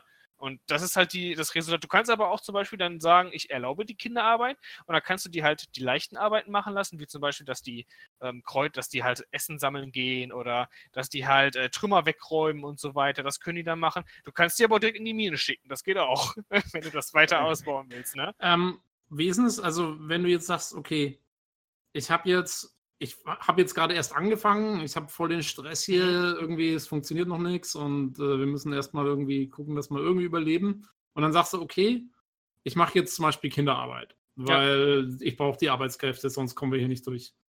Und dann, sag mal, eine Stunde später oder so, hast du das einigermaßen auf die Reihe gekickt, du hast so ein bisschen irgendwie dein, dein Zeug durchsortiert und es geht ein bisschen besser und du hast ein mhm. bisschen Wirtschaftskreislauf auf. Kannst du dann sagen, so, das war cool. Jetzt sind wir an einem Punkt, wo wir sagen können, wir, wir lassen die Kinderarbeit wieder weg. Ähm, also kannst du es rückgängig machen dann und kannst sagen, jetzt stelle ich wieder um, weil ich jetzt in einer anderen Situation bin und das nicht mehr brauche. Tatsächlich kann man das leider nicht. Ah. Wobei ich jetzt gerade, wo du sagst, mich frage, warum man das nicht kann, weil das ja, ja eigentlich eben, Sinn ergeben würde. Ne? Genau, so, also so würde ich jetzt vielleicht vorgehen. Ja, ähm, aber ich meine, ich meine wahrscheinlich, aber dann, dann würde das das ganze System ja obsolet machen, weil du sollst ja im Endeffekt eine harte Entscheidung treffen. Wenn du die im Nachhinein ja. wieder rückgängig machen kannst, dann äh, ist es ja dann, dann brauchst du die auch nicht treffen, die harte Entscheidung. Ich weiß, das ist ja wahrscheinlich der Hintergrund dahinter. Das denke ja. ich auch. Aber ich habe noch eine Frage dazu. Ja, Und zwar meinst du, die Entscheidungen fielen dir nicht schwer. Mhm. Ähm, aber du meintest nur vom moralischen Standpunkt aus, ne? Weil im ja. Prinzip hast du ja trotzdem eine Entscheidung zu fällen, die dann wahrscheinlich irgendwas anderes ausschließt. Ja klar, also jede jetzt, Entscheidung, ne? also, ja, die, jede Entscheidung, die du triffst, hat auch Vor- und Nachteile. Ne? Natürlich, also du hast zum, äh, zum Beispiel, zum ich gebe noch mal, lass uns mal das Beispiel mit der Kinderarbeit machen. Ähm, du hast halt, wenn du die Kinderarbeit jetzt wirklich nehmen würdest, natürlich erstmal, da sinkt deine Hoffnung. Ne? Und es sinkt auch die Unzufriedenheit, also die Unzufriedenheit der Bürger steigt dadurch. Ne? Ähm, dementsprechend musst du dann natürlich versuchen, okay, ähm, wie kann ich jetzt darum herum arbeiten? Also du, das, diese Entscheidungen, die du über diesen Baum fällst, haben immer direkte Auswirkungen auf die Hoffnung und auf die äh, Zufriedenheit der Menschen in deinem, in deinem Lager. Ne? Mhm. Ähm, andersherum, wenn du jetzt das, äh, wenn du jetzt dieses, ähm, wie heißt es jetzt nochmal, äh, wenn du jetzt halt ähm, diese Städte für die Kinder baust, ne, dann erhöht sich die Hoffnung. Ne? Und du hast natürlich dann in dem Moment einen positiven Effekt. Also wäre natürlich die meisten Leute da hingehen und sagen, ich nehme eher dieses Kinderlager, damit die dann halt hinterher bei den Ingenieuren oder so mitarbeiten können. Ne? Ähm, also das hat schon auch spielerisch Auswirkungen. Das hat jetzt nicht nur das, die Auswirkung darauf, dass du jetzt denkst, oh, ich fühle mich jetzt schlecht dabei, weil ich jetzt Kinderarbeit äh, quasi hier nicht abgeschafft habe und die wieder eingeführt habe, so ungefähr. Ne? Also es hat auch direkt spielmechanisch Auswirkungen. Also du musst immer so ein bisschen austarieren zwischen äh, den, so den Ressourcen, die du kriegst und sowas, die du einfahren kannst und ja wie, was du deinen Bürgern zumuten kannst. Richtig, genau. Also es ist immer, das ist so ein Balance-Spiel so ein bisschen. Ne? Du hast halt nicht, du kannst halt nicht jetzt durchgängig sagen, okay, ähm, also du kannst das Spiel tatsächlich auch verlieren. Ne? Also ich meine, du kannst sogar relativ einfach das Spiel verlieren. Ne? Tatsächlich, wenn die Unzufriedenheit der Bürger irgendwann so hoch ist, dass das irgendwie bei 90 bis 100 Prozent ist, dann werfen die dich tatsächlich raus, dann hast du das Spiel automatisch verloren. Mhm. Ähm, es ist auch, also ich habe auch schon andere Enden gesehen, beziehungsweise es, ne, je nachdem, welche Entscheidung du triffst, kann, du kannst ganz unterschiedlich verlieren, ne? Auf unterschiedlichste Art und Weise auf jeden Fall, ähm, das hat schon, also es hat schon Auswirkungen in dem Moment halt auch. Ne? Du, musst auf, du musst halt irgendwie auch die Hoffnung hochhalten. Das heißt, du kannst dich nicht immer für bestimmte Sachen entscheiden. Du musst halt auch immer gucken, wie reagieren die Leute gerade. Ne? Mhm. Oder beziehungsweise wie hoch ist die Hoffnung gerade? Kann ich denen jetzt irgendwie, ähm, weiß ich nicht, Essen mit Sägespäne geben, weil das gerade, wobei das habe ich nie genommen, aber weil es einfach doof war. Ne? Aber du hast halt, äh, ne, es gibt halt andere Entscheidungen, die du treffen kannst ähm, die das halt ganz maßgeblich beeinflussen. Und dann musst du halt echt aufpassen, dass du die Waage hältst zwischen äh, Zufriedenheit und Hoffnung. Ja. Mhm. ja, das ist schon ganz cool, weil ich finde, man kennt halt so diese moralischen Entscheidungen ja eigentlich eher aus Rollenspielen oder sowas halt ja. irgendwie. Und genau. äh, das mal jetzt direkt so einzubauen und mit dem Gameplay so zu verbinden, finde ich schon eine coole, einen coolen Ansatz. So. Ja, ich finde ihn mhm. auch ziemlich cool. Ich fand ihn halt irgendwie nicht konsequent genug umgesetzt tatsächlich. Ja. Weil, wie gesagt, ähm, vielleicht ist es auch einfach dem Spiel geschuldet, dass man relativ schnell abstumpft, aber du hast auch gesagt, jetzt zum Beispiel, vielleicht ist es auch beabsichtigt gewesen. Ich meine, dann, ich meine, ich könnte es mir sogar vorstellen, dass das so ist, weil du halt wirklich als Herrscher natürlich das große Ganze nur im Auge hast, ne? Und möchtest, dass die Leute überleben halt, ne? Und da kannst du halt auf einzelne Schicksale nicht Rücksicht nehmen in dem Moment. Ja. Dann, dann, dann finde ich sogar, wenn du es aus dem Standpunkt siehst, haben sie es gut rübergebracht. Ja, so ein, so ein Zwischending wäre halt cool, wenn du schon noch irgendwie ja. sagen könntest, okay, weil richtig interessant wäre es ja, wenn du jetzt sagst, ich kenne jetzt die Leute irgendwie und du sagst jetzt zum Beispiel, okay, dem sein Kind schicke ich jetzt arbeiten, aber ich eigentlich weiß ich, wer das ist und, und, ja. und was weiß ich, dann würde man zum Beispiel sowas sehen wie eine Reaktion, dass die äh, ja, dass die, dass die irgendwie dann da völlig entgeistert dastehen oder sowas. Das wäre halt das noch. Haben die aber sehr allgemein gehalten. Nee, also es gibt so, es gibt natürlich auch so äh, Events, die dann passieren, ähm, wo du halt zum Beispiel, ähm, wo halt was passiert und du kannst dich dann halt auch so zwischen mehreren Dialogoptionen halt entscheiden. Ähm, und die haben dann auch Auswirkungen auf deine Hoffnung und die Zufriedenheit. Aber die haben im Endeffekt, die sind halt auch eher so, also es ist jetzt nicht auf Einzelschicksale bezogen, ne? Ja. Wobei, halt wobei, also ich habe nur mal so einen Screenshot gesehen, da geht es irgendwie um, dass, glaube ich, irgendwie eine Mine einstürzt oder irgend mhm. sowas oder einsturzgefährdet ist und dann ging es eben in dem Dialog, den die da gezeigt haben, ging es eben auch darum, ob, ob jetzt, ob du jemanden reinschickst, Freiwillige, ne? in, den, ja. in, den, in den Tod schickst oder nicht da irgendwie. Und das funktioniert halt eigentlich auch ja nur, wenn du, wenn du irgendwie einen Bezug hättest zu den Leuten. Ja. Halt, ich habe okay. die Leute da einfach reingeschrieben, es war mir relativ egal, dass die gestorben sind. So, so ja. hat sich das jetzt auch anhört. Ne? ich dachte, man hat dann immer einen Bezug zu denen, dass man jetzt sagt, ja, ich, ich will ja, dass meine Gesellschaft wächst und ich brauche die. So, ne? Das, aber gut, es gibt halt immer irgendwelche Downsides und äh, dann dementsprechend auch äh, positive Gegeneffekte. Äh, mich würde noch interessieren, ja, wie sieht das Gameplay so aus, abseits davon? Ich meine, es gibt äh, mhm. interessante Entscheidungen, es gibt spannende Entscheidungen, aber wie ist so das Gameplay, ja, eben abseits davon? Also kann ich Hütten bauen, diese Hitzeverteilung spielt ja anscheinend eine mhm. Rolle, wie sieht es aus mit Verteilung von Bürgern, bla bla bla. So. Also du hast schon, also du musst es schon relativ, du musst schon gut vorausplanen, sage ich mal ganz vorsichtig. Es gibt, ähm, die Leute haben wie gesagt viele Bedürfnisse, ne, und du musst die halt versuchen, möglichst äh, viel halt auch äh, davon zu erfüllen. Davon ist halt wie gesagt auch möglichst äh, die, die größte Gefahr ja eigentlich die Kälte, die ausgeht davon. Du hast zum Teil bis zu 70 Grad minus, ne? Und ähm, du musst dann halt darum schon schauen, dass du dann deine Basis im Endeffekt entsprechend aufbaust. Ne? Du gehst zum Beispiel hin und sagst, es gibt so eine was du erforschen kannst. Du kannst so kleinere Hitzeöfen bauen, die dann im Endeffekt den gleichen Effekt haben wie dein in der Mitte stehender großer äh, Kohleofen. Ähm, um die herum ich, habe ich im Endeffekt dann angefangen, die Häuser zu bauen, weil du dann hast du die halt über Nacht hinweg angemacht und waren die in der Nacht halt warm. Ne? Weil, weil über Tag hinweg waren die ja, sind die ja alle arbeiten. wenn du die in der Nacht dann bewärmst, dann werden die nicht krank, wenn die schlafen. Ne? Weil es gibt ja auch so einen Tag, den Tag- und Nachtzyklus, den muss man auch mit beachten. Ähm, und so musst du dann halt auch gucken, dass du das dann aufbaust. Ne? Du musst auch zum Beispiel die Wege zu den äh, jeweiligen Essensstätten kurz halten, damit möglichst viele Leute ernährt werden können und so weiter. Ne? Also es hat schon, du musst schon so gucken, dass du sagst, okay, du hast ja auch nur so einen, du hast ja auch nur diesen Krater, den kennt man ja auch von dem Bild her, ne? Ähm, das ist auch nur dein einziger Platz. Ne? Du musst natürlich auch gucken, dass du dann halt auch so planst, dass du sagst, äh, okay, das, ne, das, das, da passen jetzt viele Dinge zusammen, ne? Das, also du, du musst dann schon gucken, dass viele Argument, also das viel zueinander passt, sage ich mal mhm. ganz vorsichtig. Ne? Mhm. Okay, cool.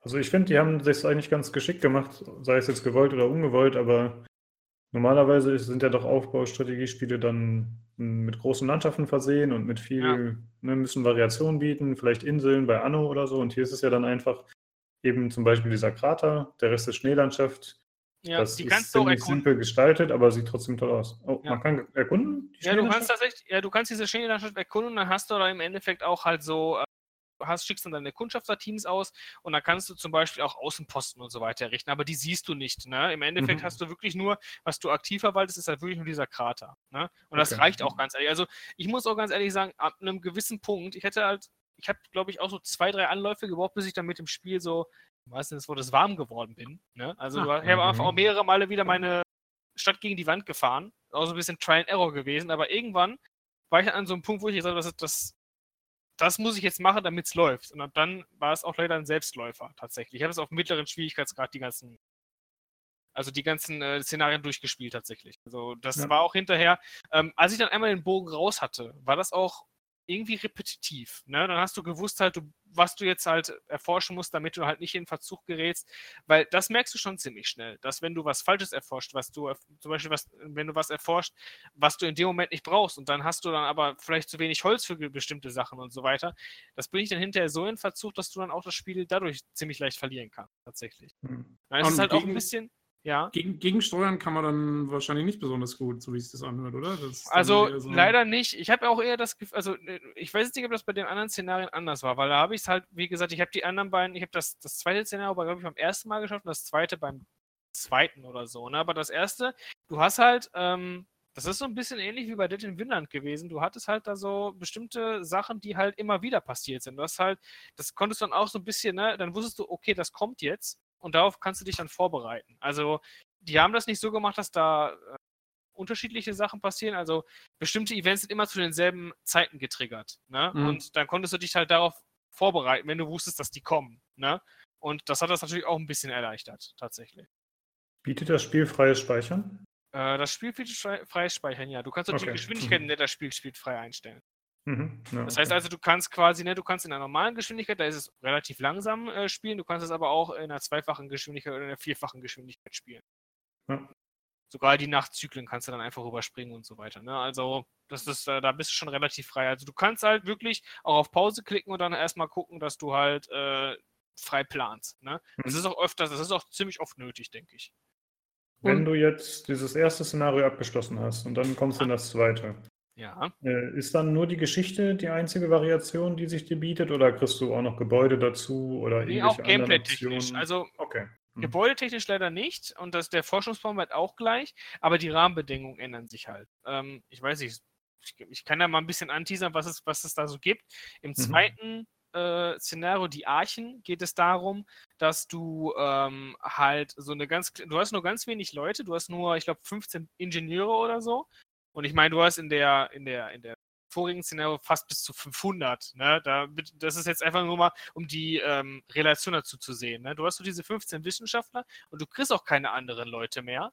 Und ähm, du musst halt schauen, dass du deine, du hast dann so drei, drei große, ähm, ich weiß gar nicht, wie haben die die genannt? Also das ja, heißt die Eichen, aber das waren keine Eichen. Das waren im Endeffekt so drei große Kuppeln, wo halt ähm, Saatgut drin gewesen ist, was warm gehalten werden musste. Und du musstest jetzt halt schauen, dass du mit diesen 15 Ingenieuren halt ähm, eine möglichst ähm, robotergesteuerte ähm, eine robotergesteuerte Stadt halt aufbaust. Ne? Du hast halt ähm, in dem Spiel, wie gesagt, es ist ja ein Steampunk-Spiel, also es, es, hat ja so diesen Steampunk-Touch und ähm, es gibt halt da so Roboter, die heißen Automatrons. Ähm, die kannst du halt, das sind eigentlich so, die hast du relativ spät im Spiel erst bauen können. Ähm, in dem Spiel hast du, glaube ich, am Anfang schon einen. Und du musst halt schauen, dass du deine komplette Siedlung halt nur mit diesen Automatrons aufbaust. Ne? Und ähm, das ist halt so die Herausforderung in dem zweiten Teil, dass du halt wirklich nur mit diesen 15 Ingenieuren halt alles irgendwie am Laufen halten musst, solange bis du die Automatrons hast. Und ab dem Zeitpunkt, wo du die Automatrons hast, dann die die Arbeit übernehmen, weil deine Leute sterben tatsächlich hin. Und du musst mhm. dann gucken, dass es dann zu dem Zeitpunkt, also du hast auch so quasi wie so ein Ablaufdatum, ne? Und dann musst du zu dem Zeitpunkt halt das haben, so dass es dann automatisch läuft. Okay, ja. Aber wie, äh, also wie ist es? Es gibt diese drei Szenarien hm. und äh, die haben jeweils gewisse Win-Conditions irgendwie. Richtig, genau. Die haben auch immer andere Herausforderungen quasi. Das Grundszenario ja. ist dasselbe. Ne? Also du fängst jedes Mal in so einem Krater an, das ist aber jedes Mal so ein anderer Krater halt. Ähm, nur die äh, Anforderungen, die das Spiel an dich halt stellt, diese Events, die dann passieren und so weiter, sind dann die letzte genau. zum Beispiel ist jetzt die, das wäre die Flüchtlingswelle. Und da ist es zum Beispiel so, dass du nicht, ähm, normalerweise hast du halt so andere Leute immer so bei Erkundungsmissionen und so weiter gefunden. Ne? Also du hattest am Anfang deine, in dem ersten Szenario die Leute, die du mitgenommen hast, und dann konntest du halt mehr Leute finden, wenn du das Ödland erkundet hast. Aber bei dem letzten Teil ist es zum Beispiel so, dass es wohl irgendwie, also du hast halt, du bist halt aus, von so einem äh, von so einem hohen Herrenhaus aus England geflohen und hast halt die ganzen Leute, die halt jetzt von den, äh, hast halt quasi so eine, wie so eine Revolution angezettelt und die haben sich gesagt, so, die treffen sich jetzt alle an dem Punkt, wo du halt gesagt hast, dass du jetzt diese Siedlung da aufbaust, ne? Und das heißt so pro, ich glaube so pro Tag kommen immer eine, so ein Schub an Leuten da an und du musst natürlich gucken, dass du wenn diese, du siehst, dass der Schub kommt und du musst halt dann zu dem Zeitpunkt natürlich schon jetzt vorausbauen, sodass du die Leute dann quasi direkt unterbringen kannst. Das ist die mhm. Herausforderung da drin. Was ich in dem, das letzte Szenario hat mir, glaube ich, sogar am besten gefallen mit den Flüchtlingsdings, weil es war sehr fordernd tatsächlich. Ähm, also da hat nochmal der Schwierigkeitsgrad stark angezogen. Ich fand die Eichen recht leicht, ähm, aber die, ähm, den Schwierigkeitsgrad jetzt von dem letzten fand ich dann wieder ziemlich gut dafür. Und die andere Besonderheit, die es da gab, du konntest dich ja vorher zwischen Ordnung und Glauben nur entscheiden. Also du musstest eins von beiden wählen, konntest dann auch hinterher nicht mehr wechseln. Aber in dem Teil kannst du alles nehmen. Also du hast dann wirklich den kompletten Baum. Ne? Also sowohl Glauben als auch Ordnung, als auch den normalen Standard-Skill, den du hast. Und das fand ich ganz cool. Da konntest du ziemlich viel durcheinander mixen. Das fand ich ganz spannend. Mhm. Aber so ein Endlosspiel oder sowas gibt es nicht. Nee, gibt es nicht. Das ist so der, mit der größte Kritikpunkt, den ich an dem Spiel habe, tatsächlich. Ja. Wobei ich auch Komisch so, eigentlich, ich, dass es das nicht gibt. Ja, das finde ich auch komisch. Aber andersherum muss ich auch sagen, ich, ähm, gerade bei dem ersten Szenario war ich ja irgendwann an einem Punkt, da hatte ich schon alles gebaut. Ne? Da war ich dann hinterher an dem, da kam der Sturm dann und ähm, dann habe ich im Endeffekt aber zu dem Zeitpunkt schon so viel äh, Ressourcen und so weiter gehabt, dass ich eigentlich, das konnte ich durchlaufen lassen da tatsächlich. Ne? Mhm. Da wäre jetzt auch nach, danach, wenn ich jetzt da weiter hätte spielen können, auch nicht mehr viel weiter passiert, weißt du? Mhm. Ja.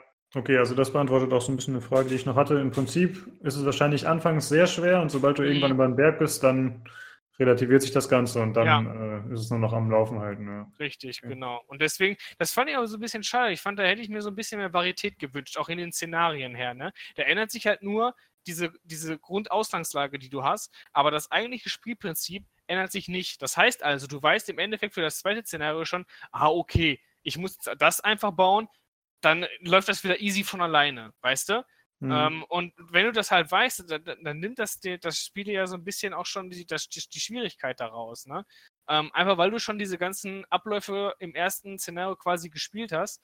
Ähm, du passt es im Endeffekt nur das neue Szenario an und das war's dann. Ne? Und dann läuft es wieder genauso ab wie vorher. Das fand ich ein bisschen schade tatsächlich. Ja, eigentlich, eigentlich wird das ja klassischer, klassischerweise dann eben über neue Gebäude und so gelöst. Ne? Ja, richtig, genau. Ja, aber da bist du halt limitiert auf diesen einen Tech-Titel, den du hast. Und den ja, hast du halt okay. in allen drei Szenarien. Ja, aber man hätte auch cool irgendwie noch so Events einbauen können oder so. Ähm, also es gibt unterschiedliche Events gibt es ja, ne? Aber ja. äh, ich finde halt.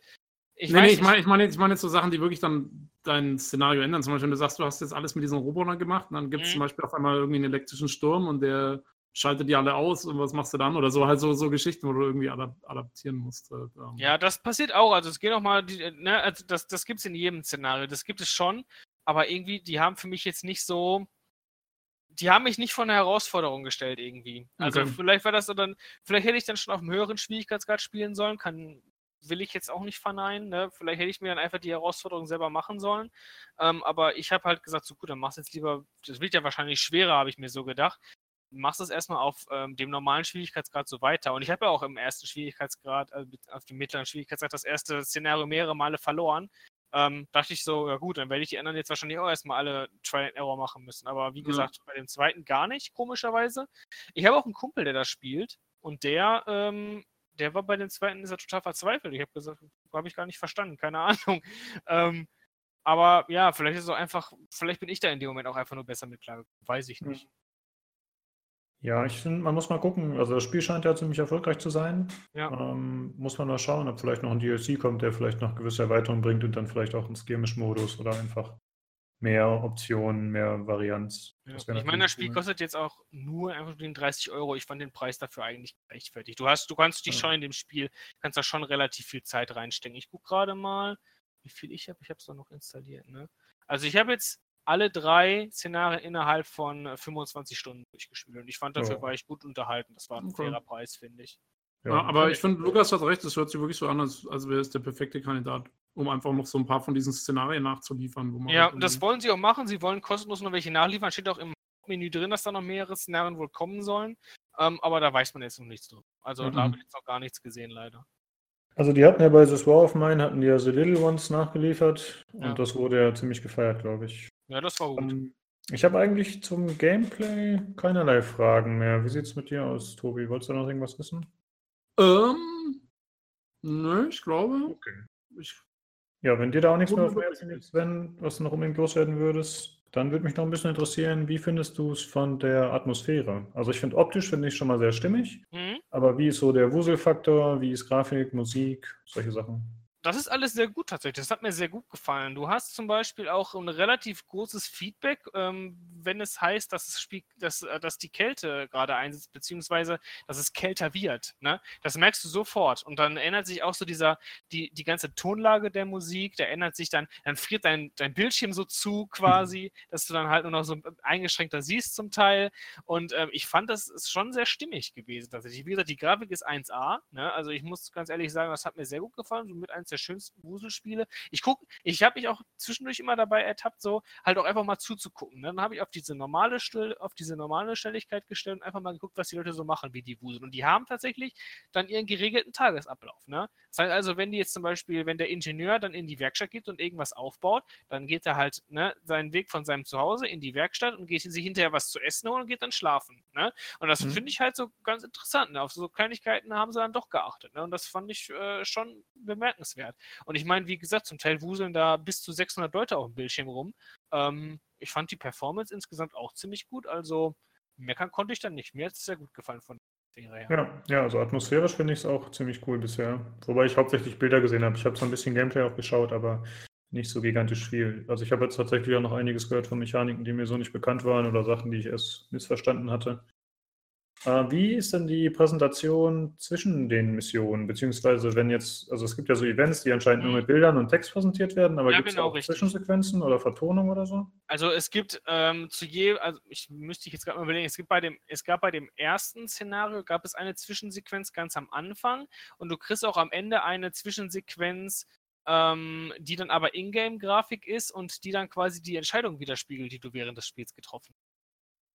Ach, das, das ist eine Zeitraffergeschichte, ne? Oder ja, genau. Du hast hinterher so eine ja. Zeitraffergeschichte, dann gehen die quasi nochmal komplett durch, ähm, was du für Entscheidungen während welcher Zeit getroffen hast. Du siehst sogar hin, du siehst sogar quasi im Zeitraffer, wie du deine Stadt gebaut hast. Das fand ich ganz cool. cool. Ja, finde ich auch okay. stylisch. Also so eine Art Replay. Ja, richtig. Du hast dich quasi. Ich habe erst gedacht, so, das, da würden sie einfach irgendwas hinten im Nachhinein laufen lassen, aber dann habe ich tatsächlich gesehen, da, so habe ich gebaut, ne? Und das fand ich halt cool schon irgendwie, dass sie das gemacht haben. Ja, ist ja eigentlich ziemlich simpel zu machen wahrscheinlich. Aber eigentlich ist ja. Eine gute Idee. Ja, ja finde ich auch.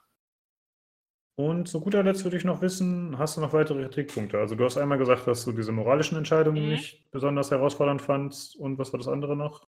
Ähm, ja, für mich so ein bisschen der Wiederspielwert, weil ich habe genau. jetzt so, weißt du, du hast es einmal jetzt, ich habe jetzt einmal alle Szenarien durchgespielt, ich habe jetzt aber auch irgendwie nicht das Bedürfnis, das nochmal auf einem höheren Schwierigkeitsgrad durchzuspielen, weil du im Endeffekt halt wirklich, und das habt ihr ja auch schon so hervorgehoben, dass du, du hast ja im Endeffekt immer denselben Baum. Du weißt auch im Endeffekt dann, wie du deine Stadt aufbauen musst, damit die funktioniert. Das ändert sich ja nicht, nur dadurch, dass du jetzt halt ähm, einen höheren Schwierigkeitsgrad hast. Du willst natürlich eher wahrscheinlich in bestimmten Bereichen in die Bedulde geraten, aber ich denke mal, selbst dafür, an dem Großteil des Gameplays, an dem Spielprinzip ändert sich nichts. Ne? Und dadurch, dass ich jetzt auch schon diese ganzen Entscheidungen alle einmal getroffen habe, glaube ich jetzt selbst auch nicht, dass ich da auch nochmal was anderes machen würde. So, weißt du, du weißt dann halt in dem Moment, was ist das Effektivste, ne? Und dann nimmst du auch nur das, ne? Und gehst jetzt halt nicht irgendwie hin und sagst so, okay, ich äh, nehme jetzt einfach aus höchsten Dollerei Kinderarbeit, weißt du? Ja, das mhm. wollte ich jetzt eben gerade mal fragen. Also es gibt keinen, es gibt kein Ding mal zu sagen, okay, jetzt spiele ich mal den richtig bösen autokratischen Herrscher oder so. Das ist dann, also für dich ist es dann doch eher ich glaube, du kannst. strategische Maßnahme. Ja, vielleicht ist jetzt auch einfach mein Problem, weil ich habe auch gesehen, zum Beispiel, es gibt auch Leute, die sagen so, sie nehmen als Herausforderung, sie nehmen zum Beispiel weder den Ordnungs- noch den äh, Glaubensbaum und sagen, sie nehmen nur den ganz normalen Baum und machen ihre, ähm, bauen ihre Siedlung halt darum auf. Das geht auch, da macht man sich das Spiel natürlich selbst schwerer, ne?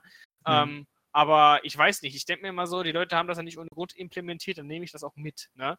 Und ähm, ich glaube, man kann das so spielen, wie man möchte, aber ich denke mir halt so, wenn diese Mechaniken drin sind, dann benutze ich sie auch.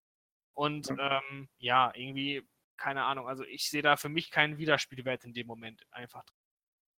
Ja, ich habe halt im anderen Podcast habe ich gehört, dass jemand, äh, der das gespielt hatte, sich äh, mehr oder weniger aus Versehen so eine Diktatur aufgebaut hat, indem ja, er halt das, das Propagandazentrum genau. und andere Sachen ja. genommen hat. Und dann äh, war er ein bisschen ja, überrumpelt quasi von sich selbst. Das klang ganz witzig. Ich habe das tatsächlich auch bei meinem ersten Playthrough habe ich den auch genommen, den Baum. Und dann habe ich mhm. mir hinterher auch nur, hast du ja, das war also so die letzte, das letzte, was du machst, ähm, also ich meine, ja gut, das ist jetzt vielleicht auch wieder, ich will das nicht spoilern, aber was du hinterher machen kannst, wenn du diesen Baum gehst, wenn du diesen Weg gehst, ist schon sehr drastisch. Ne? Und der wird okay, auch tatsächlich dann drastisch ja. dargestellt. Das ist dann nur konsequent. Genau, wollte ich gerade sagen. Konsequent ist das richtige Wort. Finde ich gut ja. und passend. Ja. Ja, sehr cool. Vielen Dank auf jeden Fall für Sehr das kleine Review. Und äh, ja, ich denke, es ist einfach ein tolles Spiel. Wenn man Bock drauf hat, sollte man es auf jeden Fall testen. Ja, wie gesagt, es kostet aktuell so 30 Euro. Ich glaube, es gibt auch auf einigen. Ich glaube, ich habe es auf Amazon minimal, marginal billiger gesehen, aber ich habe mir so gedacht, ähm, wie gesagt, ich war ein großer Fan von This War of Mine gewesen. Deswegen ähm, war ich da nur mehr als gewillt, bei dem Spiel auch den Vollpreis zu bezahlen. Jetzt, selbst wenn es jetzt nicht so den mega Umfang hat wie andere Aufbaustrategiespiele, aber ich glaube, wer Spaß daran hat, schwere Entscheidungen zu treffen, ähm, wer auch ein bisschen knobeln möchte und wer vor allen Dingen auf Steampunk steht, der sollte dem Spiel schon eine Chance geben. Ja, schönes Fazit auf jeden Fall. Sehr schön. Gut. Ja, dann war es Ich muss sagen, jedes, jedes Spiel, wo man aus Versehen zum Diktator werden kann, ist schon mal. Aus Versehen dein schon mal. Hugo Boss Halt schon mal. Ja, ja, ja. schon Pluspunkte äh, verdient. Sehr gut. Äh, ja, das war's für heute mit dem Podcast. Und äh, wie immer bleibt natürlich noch die obligatorische Ansage, die ich anfangs schon erwähnt hatte. Äh, ihr seid gerne dazu aufgerufen, uns entweder Kommentare, Anregungen oder anderes zu schicken. Äh, gerne Hörerfragen an pcgcpodcast.gmail.com oder aber ihr könnt die bei uns im Forum fragen, im PC Games Community Podcast Thread auf der Webseite. Äh, ja, ansonsten, wie immer, vielen Dank fürs Zuhören und danke, dass ihr da wart, Jungs. Und äh, dann auch gerne äh, schaltet beim nächsten Mal wieder ein zum PC Games Community Podcast. Ciao. Cheers.